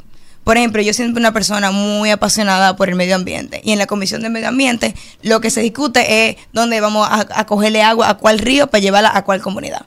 Claro, es una necesidad tener agua. Todavía en República Dominicana hay una presión hídrica muy grande. Yo estaba Pero hablando de eso antes no solamente tenemos que hablar de dónde vamos a sacar agua, sino qué vamos a hacer para proteger los parques nacionales. Señores, todavía nosotros no le pagamos dignamente a los guardaparques. Y usted se va a cualquier país de Latinoamérica y guardaparques es una profesión que se respeta porque son los recursos naturales. Otra discusión que me di cuenta que tampoco se estaba dando dentro de la comisión del Congreso es cómo nosotros vamos a lograr. Sabemos que República Dominicana es un país lleno de embarazo adolescente y que es algo que tenemos que resarcir y que no, no podemos acostumbrar nunca a naturalizar. Ahora, ¿qué hacemos con la madre que ya son jóvenes? ¿Qué se está haciendo con el desarrollo para ellas? ¿Cuántos CAIPI hacen falta? ¿Cuántos INAI, qué, qué presupuesto tiene INAIPI? Y en el Congreso se vota todos los años el presupuesto. Entonces yo quiero ocupar una silla para defender el medio ambiente, para defender los intereses de la mujer dominicana y sobre todo para defender que se protejan los derechos de las niñas, de las infancias y de las mujeres, porque todavía falta mucho por recorrer para que las mujeres podamos vini- vivir una vida plena y libre de violencia en la República Dominicana. Todo da gusto. Escucha bien. Todo da gusto escuchar esta doña. Usted tiene que estar orgullosa de su base. si yo- si yo- está. Si yo, si yo Se me le descuido, nota. eh, esta muchacha me quita mi trabajo aquí. Antonio El sol sale para todos, pensé hay, hay abundancia, hay espacio Atención, para eh, todos. eh, Antonio para allá. eh, Nicole. eh, Kimberly está loca por párate de ahí y sentar Nicole. faltar, Ya Nicole me va a sustituir. Aprobado en primera y segunda lectura. Vamos, vamos. Pues, Papá pues, pregunta. déjame hacer una Manuel, pregunta. Manuel, Manuel, hacer Manuel. Una cosa seria, por favor, que está en chelcha hoy aquí. No, no, yo una cosa seria ella también. Nicole, mira, Esa misma. quiero felicitarte, Nicole, porque la verdad es que es muy raro ver jóvenes de tu edad Con ese enfoque. que estén interesados en temas importantes. Nada más hay que buscar opción democrática. Está lleno de gente como yo. Mira, Bueno, yo tengo un tema con, yo tengo un tema con el tema de la agenda de género y el feminismo y todo ese tipo de Ajá. cosas. Escucha bien. Este humilde servidor que está aquí sentado es un defensor enfermo de la mujer. Pero enfermo, ¿eh? Y del otro Enfermo un adjetivo como negativo, No, no, no, apasionado, apasionado, una cosa, interesado. una cosa que, Sí, sí. una cosa que no, que no entro en razón para defender a las mujeres. Oye bien, no entro en razón a la hora de defender mujeres y de defender grupos vulnerables. Ujú. O sea, los que son personas discapacitadas, LGTB, yo soy defensor de esa gente, lo he dicho públicamente. ¿eh? Todo el que es discriminado o algo sabe que me tiene a mí a favor. Excelente. Ahora, mi propio problema lo tengo precisamente con los LGTB y también con los feministas. A pesar de que tú sientes por ahí. No, no, que soy un defensor de ellos. Oye, ¿por qué? Porque siento que no hay una articulación en la agenda, no hay una priorización. Por ejemplo, por ejemplo, yo no creo ni en cuotas, ni en equilibrio, yo no creo en eso. ¿En qué Mi- que tú crees? Mira por qué. Yo creo en la sofocracia. ¿En la qué? En la sofocracia. Que te sofoque para llegar. Escucha bien. Escucha bien. Cada mes por mis manos deben pasar casi 100 estudiantes, jóvenes de diferentes universidades. Creo tanto en los jóvenes que tengo 5 años en una universidad y no cobro, doy mi salario, los dos, no ese salario de esa universidad. Oye, sí creo en los jóvenes. Y de esos estudiantes que yo veo, la mayoría son mujeres. Y yo digo, no me hable de tu género, no me hable de equilibrio. Es que si las mujeres son las que se preparan, son las que deben ocupar los espacios. Más nada, ya. ¿Cu- ¿Cuál es tu nombre? Perdón. Manuel. Manuel. Entonces, no es un- para mí es un tema de preparación. Hay 10 mujeres y hay dos hombres. Busquen su lado ustedes donde las mujeres lo nombren a ustedes dos. Simple, yo creo en eso. Ahora, ¿tú quieres ocuparlo tú? Vamos a entrar más hombres para las universidades. Y ya Somos vamos- mayoría en la y Universidad de las y Mujeres. Pero esa es mi tesis, ¿verdad? No es un tema de que no, que el feminismo no, no maltrata nada. Reclamen su espacio por preparación. Bueno. En eso que creo. Primer punto, oye Ajá. bien. Primer punto. Pero vamos a hablar de uno primero y después de Espérate. otro. No, no, te voy a hacer un- te, te estoy resumiendo para que tú veas el tema. Ah, ok. Primer punto. Oye, este escenario. Las mujeres están reclamando el tema del derecho a aborto. Yo te pregunto, yo estoy, yo estoy de acuerdo en esas tres causales. Ahora yo te pregunto a ti. ¿Cuántas mujeres más están muriendo en el año? ¿Las que mueren por aborto o las que mueren por cáncer vaginal? Ahí hay Porque, no hay, porque hay- no hay una política de Estado de prevención para que sean su papá ni Claro. Vamos a darle primero a eso, que por ahí mueren más mujeres. ¿Cuántas mujeres mueren de cáncer de mama porque no tienen acceso a la quimio y la Bueno, vaina? estoy de rosado hoy por Vamos a darle primero a eso y después tú me hablas de aborto. ¿Tú entiendes? O sea, son. Ah, yo soy gay, digo, perfecto. Te tienes que chular delante de un niño por eso, porque tú seas gay. Te defiendo, pero usted me chula delante de los niños. ¿Pero y por qué razón? Soy defensor tuyo. Ah, no, yo quiero chular delante de tu Tienes que darte una pela con una vaina, un palo guayaba. Ay, Manuel, por un- crianza por un- unos palitos respetuosa. guayaba. Un palo guayaba. Oye, te está hablando un tipo que lo defiende. Yo quiero ser gay si te apoyo y te, te respeto. Ahora, no te me chules delante de un niño. Si tú te chulas de un niño, tú lo que eres un, un sinvergüenza. Tienes que quedarte una Igual pela. una pareja heterosexual. Óyelo bien, ¿eh? Que no se puede. Sin problema, ¿eh? Claro. Entonces, entonces, yo quiero preguntarte lo siguiente. Ah, no eran preguntas las otras. No, no, te estoy poniendo el escenario para que tú entiendas.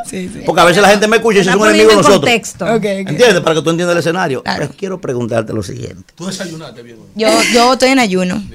Llévala suave. Pregunta, Cuando tú Manuel. dices quiero desarrollar desde el Congreso política de género, ¿a qué tú te refieres? Para que la gente entienda. Porque política de género es un concepto holístico, ¿verdad? Aplatánale eso Uh, a la sí, gente. es totalmente holístico. Aplatánale eso a la gente. Su nombre. Manuel. Manuel de día, Manuel de noche.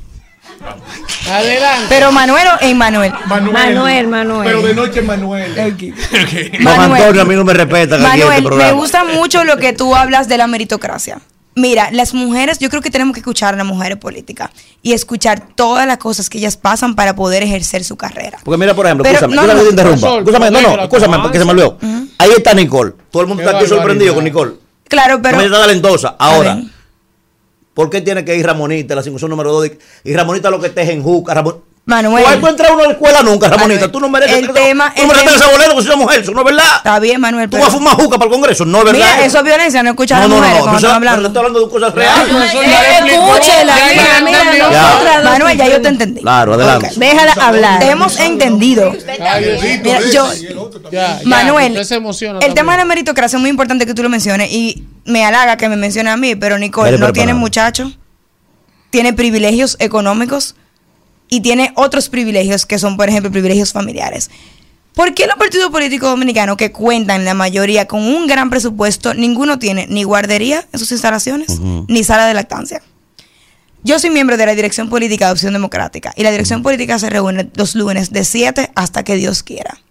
Una madre que todavía carga con los cuidados, porque todavía falta mucho para que ser mamá y ser papá sea lo mismo en, en la crianza.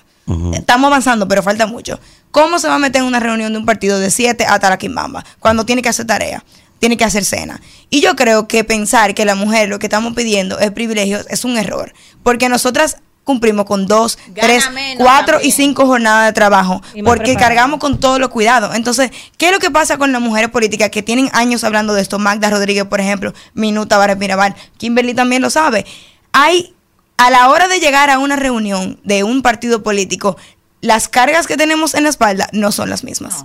Y eso quiere decir que tenemos que pensar en cómo vamos a hacer la participación política algo más amigable, compatible con los roles de las mujeres. Otra cosa muy importante, ¿tú sabes lo difícil que a mí se me ha hecho recaudar para mi campaña? ¿Por qué? Porque la política funciona como un casino. Y la gente, como una pelea de gallo. Y la gente le echa dinero al gallo que cree que va a ganar. En el imaginario colectivo, la política sigue siendo cosa de hombres. Y sigue siendo cosa de hombres mayores y viejos. Entonces yo no soy ni vieja, o sea, ni tengo experiencia, ¿verdad? Ni soy hombre. Y eso hace que a la hora de recaudar hay una barrera, una, un- un- una timidez de, "Mm, yo me gusta tu propuesta, pero yo creo que tú eres muy joven y además, y eso está comprobado, eso está súper estudiadísimo. tiene que ver con, Entonces, con mujer. hay un, claro, hay un tema Si también. yo tuviera cuarto, yo te aportara ahora mismo. Mira, yo te Eso eres tú, Manuel. Claro, eso, Manuel. enfoque Tú, empezaste aquí, tú empezaste dándome la razón, tú entiendes que son poblaciones vulneradas, ¿entiendes? Entonces, ¿qué pasa? Hasta que la, la vara no esté más nivelada, hasta que la sociedad no entienda que tenemos roles que cargamos injustamente, porque los hombres también cargan injustamente. Por eso yo estudié política pública con enfoque de género. Porque, por ejemplo, al hombre también le causa problemas de salud y problemas de salud mental el machismo. Si un hombre es víctima de violencia y va a un destacamento hoy en día en República Dominicana, ¿qué va a pasar? Bullying. va a ser motivo de burla. ¿Y ustedes creen que es motivo de burla que un hombre sufra violencia? Si a un hombre lo crían desde pequeño diciéndole, los hombres no lloran, los hombres no lloran, la única emoción que se le permite a los hombres es la ira. ¿Y qué es lo que está pasando con los hombres y los feminicidios? Cada 48 horas matan a una mujer en República Dominicana. Y yo no sé tú, pero yo no creo que los hombres nacen violentos. Y, Y que yo vic- víctima tampoco. Y proveedores. Y proveedores. proveedores. O sea, las mujeres no tienen que estar como una princesa y tú estás obligado a tú tienes que proveerle todo a esa mujer. Entonces, Pero- pero una cosa que parte, nunca se me eso olvida. es parte de la sociedad y la cultura. Claro, que pero, educa a los pero hombres ¿qué es, de esa manera. Claro, pero ¿qué es el feminismo? El feminismo es una forma de ver la vida para llegar a transformaciones sociales y es una transformación social que tenemos que llegar. Otra cosa que yo quería decir y que nunca se me olvida. Yo escuché en una ponencia de mujeres políticas a Farideh Raful decir que ella tuvo que ocultar su embarazo por más de cinco meses para que no le quitaran una candidatura. Porque aquí creen que el embarazo no es capacidad. Exactamente. Y eso es una cosa que solo vivimos la que tenemos la capacidad de embarazarnos, por ejemplo. Y con respecto a lo del aborto y las tres causales y la violencia obstétrica, que es muy fuerte en República Dominicana, claro, son todos problemas que tenemos que atacar y que no son mutuamente excluyentes. Por ejemplo, en Santo Domingo Oeste hay unidades de atención primaria. Hay una que está en la carretera de, de Mano Guayamo, cerca de Palabé, que es una zona casi un batey. Señores, ustedes van a esa unidad de atención primaria y si ustedes encuentran antibióticos, Dios lo bendiga. Si no hay antibióticos, va a haber anticonceptivos, va a haber consejería ginecobstetra. Entonces, todo eso es parte de un mismo problema. No son mutuamente excluyentes. Y por eso es importante ocupar una silla en el Congreso con esa visión de salud integral y de perspectiva de género. O sea, no somos iguales y por, sí, por consiguiente, los problemas que nos afectan a todos no son iguales y tenemos que resarcirlo todo por igual. La última, Kimberly. Nicole, tú acabas de tocar, todos los temas que tú has tocado son temas importantísimos. Ojalá que ese municipio te valore, independientemente del partido al que yo pertenezca. Ha- hablaste de un punto muy importante. Tú no eres madre, pero quienes somos madres, tú lo dices con palabras, todavía no lo has vivido. Sabemos lo que es el cuidado para las mujeres, lo que significa el rol del cuidado, que la sociedad nos ha indilgado a nosotras las mujeres, que nos impide realizar nuestras vidas, estudiar, si se queda a corto a una temprana edad, ya tú eres esclava de esos hijos y también te lleva a la violencia económica, porque económicamente Totalmente. vas a depender de un hombre, porque tienes que decidir entre cuidar a tus hijos y trabajar. Y participar de la vida pública, sí. si hay un anciano en la casa, yo he hablado aquí muchísimas veces de eso, por eso es necesario una ley del cuidado en el país. Esas son una de mis propuestas. Pues entonces compartimos propuestas. Sí. Compartimos propuestas. Entonces, eh, yo quiero que tú hables un poquito aquí, que uses estos micrófonos para que tú hables de cómo nosotros estamos esclavizando a las mujeres dominicanas con, con el cuidado. Gracias por la pregunta, me encanta. Yo creo que tenemos que entender una cosa muy básica. Si tú estás aquí, si Manuel está aquí, si Nicole está aquí, es porque alguien me cuidó. Mi mamá está ahí y me cuidó. Pero otra mujer que mi mamá pagó y mi papá pagó, me cuidó. Eso quiere decir que hay una línea en común. Son las mujeres las que cuidan. ¿Que estamos hechas para eso exclusivamente? No, los hombres también pueden cuidar. Sin embargo, todavía recaen sobre nosotras. Y eso lo que pasa es que entonces no se retrae de la vida pública. ¿Por qué? Porque estamos muy ocupadas en la vida privada. ¿Y qué pasa? Ese trabajo de la vida privada es invisibilizado y no es validado. Y es el que mueve el mundo. A mí me trajeron un café de que yo llegué. ¿Qué es eso? Cuidado. Y a veces creemos que eso no... Todo lo que pasa, la economía funciona porque hay alguien cuidando. Es más, la economía funciona. El hombre, en este caso, hace años, producía, porque cuando iba a trabajar a producir, iba con una camisa planchada. ¿Y quién la planchaba? La cuidadora. Entonces, ¿qué pasa en República Dominicana ahora mismo? es algo bueno que tenemos cierta grado de estructura de cuidados. Pero yo quiero ir al Congreso a promover la ley que, que crea el primer sistema nacional de cuidados. ¿Por qué? Porque tenemos centros de cuidado que funcionan como archipiélagos, pero que no se comunican entre sí. Tenemos a INAIPI que tiene los CAIPI. Los CAIPI son una luz del gobierno del PLD. Fueron excelentes y todavía existen y hay que seguir sosteniéndolos. Pero no dan abasto. Son guarderías infantiles. Si tú eres mamá y vives, por ejemplo, en Herrera, hay dos CAIPI donde puedes llevar a tus hijos hasta los cinco años. Ahora, tenemos también los CONAPE, que son para cuidar a personas mayores. Hay 189 CONAPE en el país, claro. Los 189 CONAPE que hay en el país, señores, adivinen de dónde, de dónde depende su presupuesto. De la caridad. O sea, así es como nosotros tratamos a nuestros adultos mayores, que a ti nada más te vamos a cuidar las si nos donan que dinero. tenemos que cuidarlo. Entonces somos las mujeres que tenemos que cuidarlo. Y tú mencionaste los CAID. Tú mencionaste los CAID, que son centros de atención integral a la infancia con discapacidad. Son centros de atención para, pero no de cuidados, son de terapia, pero no es una guardería. Entonces hay que crear CAIPIS especializados para la persona con discapacidad también. Entonces todas estas desigualdades que funcionan como un archipiélago se pudiesen comunicar con un sistema nacional de cuidados que cuente con un mayor presupuesto. Nosotros tenemos un candidato, Samuel Bonilla, que acaba de hacer su primera propuesta también legislativa, que es sobre universalización de la, de la cuidado de la primera infancia, que es sacar más presupuesto para los CAIPI. Ahora, ¿de dónde van a salir? De quitar el PROPE. Utilizar el- el- los recursos del PROPE para eso. Pero eso, eso de los cuidados, cuando la mujer no encuentra... ¿Cuál es el rol del Estado? El rol del Estado es nivelar las desigualdades para que las personas puedan desarrollarse en su máximo esplendor. Nicole. Entonces, equidad, con este sis- no es claro, Nicole. con equidad. Nicole.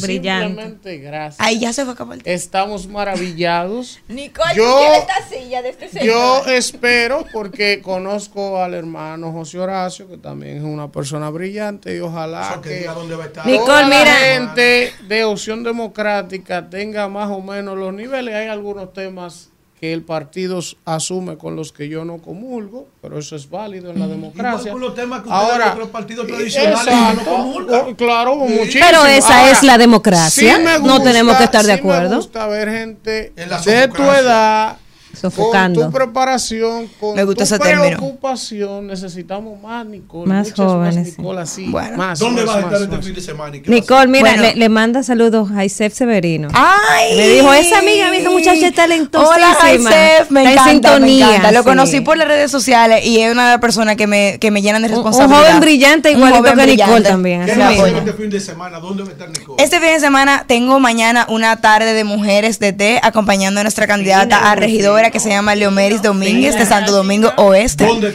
En Nuevo, vayan para allá, las mujeres que quieren beber tecito. Tenemos una tarde Té de verde. mujeres. Vaya a beber De todo tipo de té. Estás invitada Hay todo tipo de té. a beber, a beberte tu té. Y también una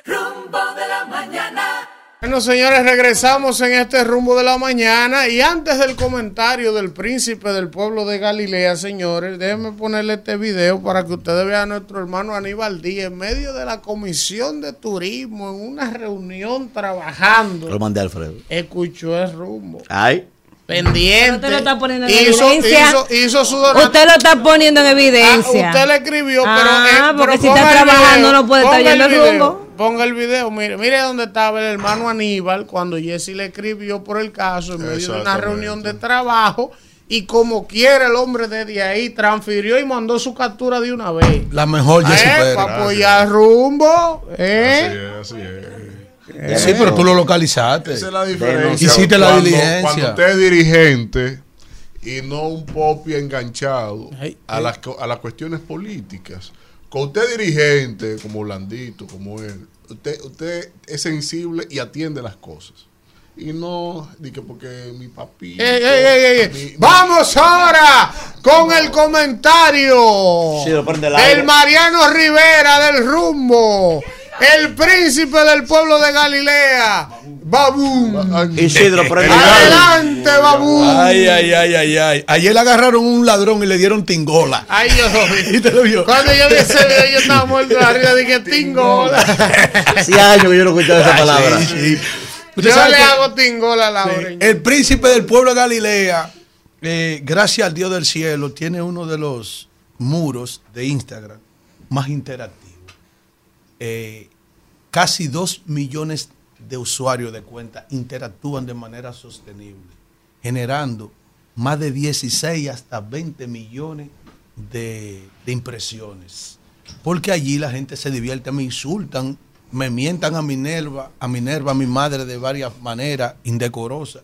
Y yo lo soporto, no borro nada de nadie, porque pienso que hacemos un ejercicio democrático en el momento en que no todos estamos de acuerdo, según algunos temas. Correcto. Miren, antes de nada, eh, pasamos por alto en el programa El Rumbo de la Mañana esta semana lo que fue, eh, primero se dio a conocer en los medios de comunicación la renuncia del diputado Miguel Gutiérrez Díaz de Santiago, que después de tres años eh, en el Congreso, en, el Senado de la República, su curul vacante, aunque dicen que han aparecido algunos votos en su favor, cuando este ha estado en una prisión en los Estados Unidos de Norteamérica, específicamente en la Florida.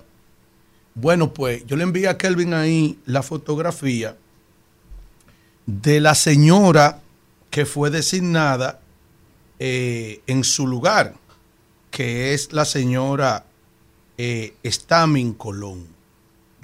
Ustedes saben que para la escogencia del sucesor o la sucesora de ese diputado que atraviesa una difícil situación fuera del país, se estableció un orden de precedencia que consistía en que la persona que quedó por debajo en votación era quien le correspondía sustituirlo a él, es decir, en cuanto a la votación.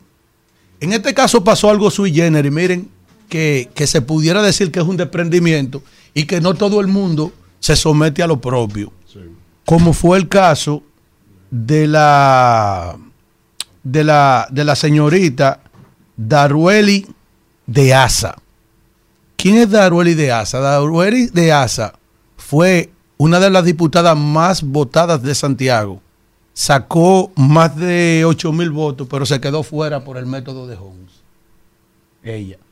Y oigan la carta que ella le dirigió a José Ignacio Paliza, a la presidencia de su partido, cuando a ella le correspondía asumir la diputación, ella la cedió. Y por eso se eligió a esa persona, que por cierto, Pacheco, elegiste a la que no, de, no, no debió ser electa, porque, por ejemplo, Dar, Darueli de Asa sacó 7.142 votos y no fue diputada. Oigan esto, la persona eh, de las más votadas en Santiago. Sin embargo, Amarilis Baré, que sacó 2.947 votos, entonces Pacheco escogió a Estami Colón, que sacó 2.479 menos. A la que le correspondía era Amarilis Baré. Coño, ni siquiera esa vaina ustedes lo hacen bien cuando tienen que hacerlo. Porque si el orden sucesoral y la doctora de ASA de Santiago, que aspira a diputada ahora, ella quiere ganarse su diputación en buena ley.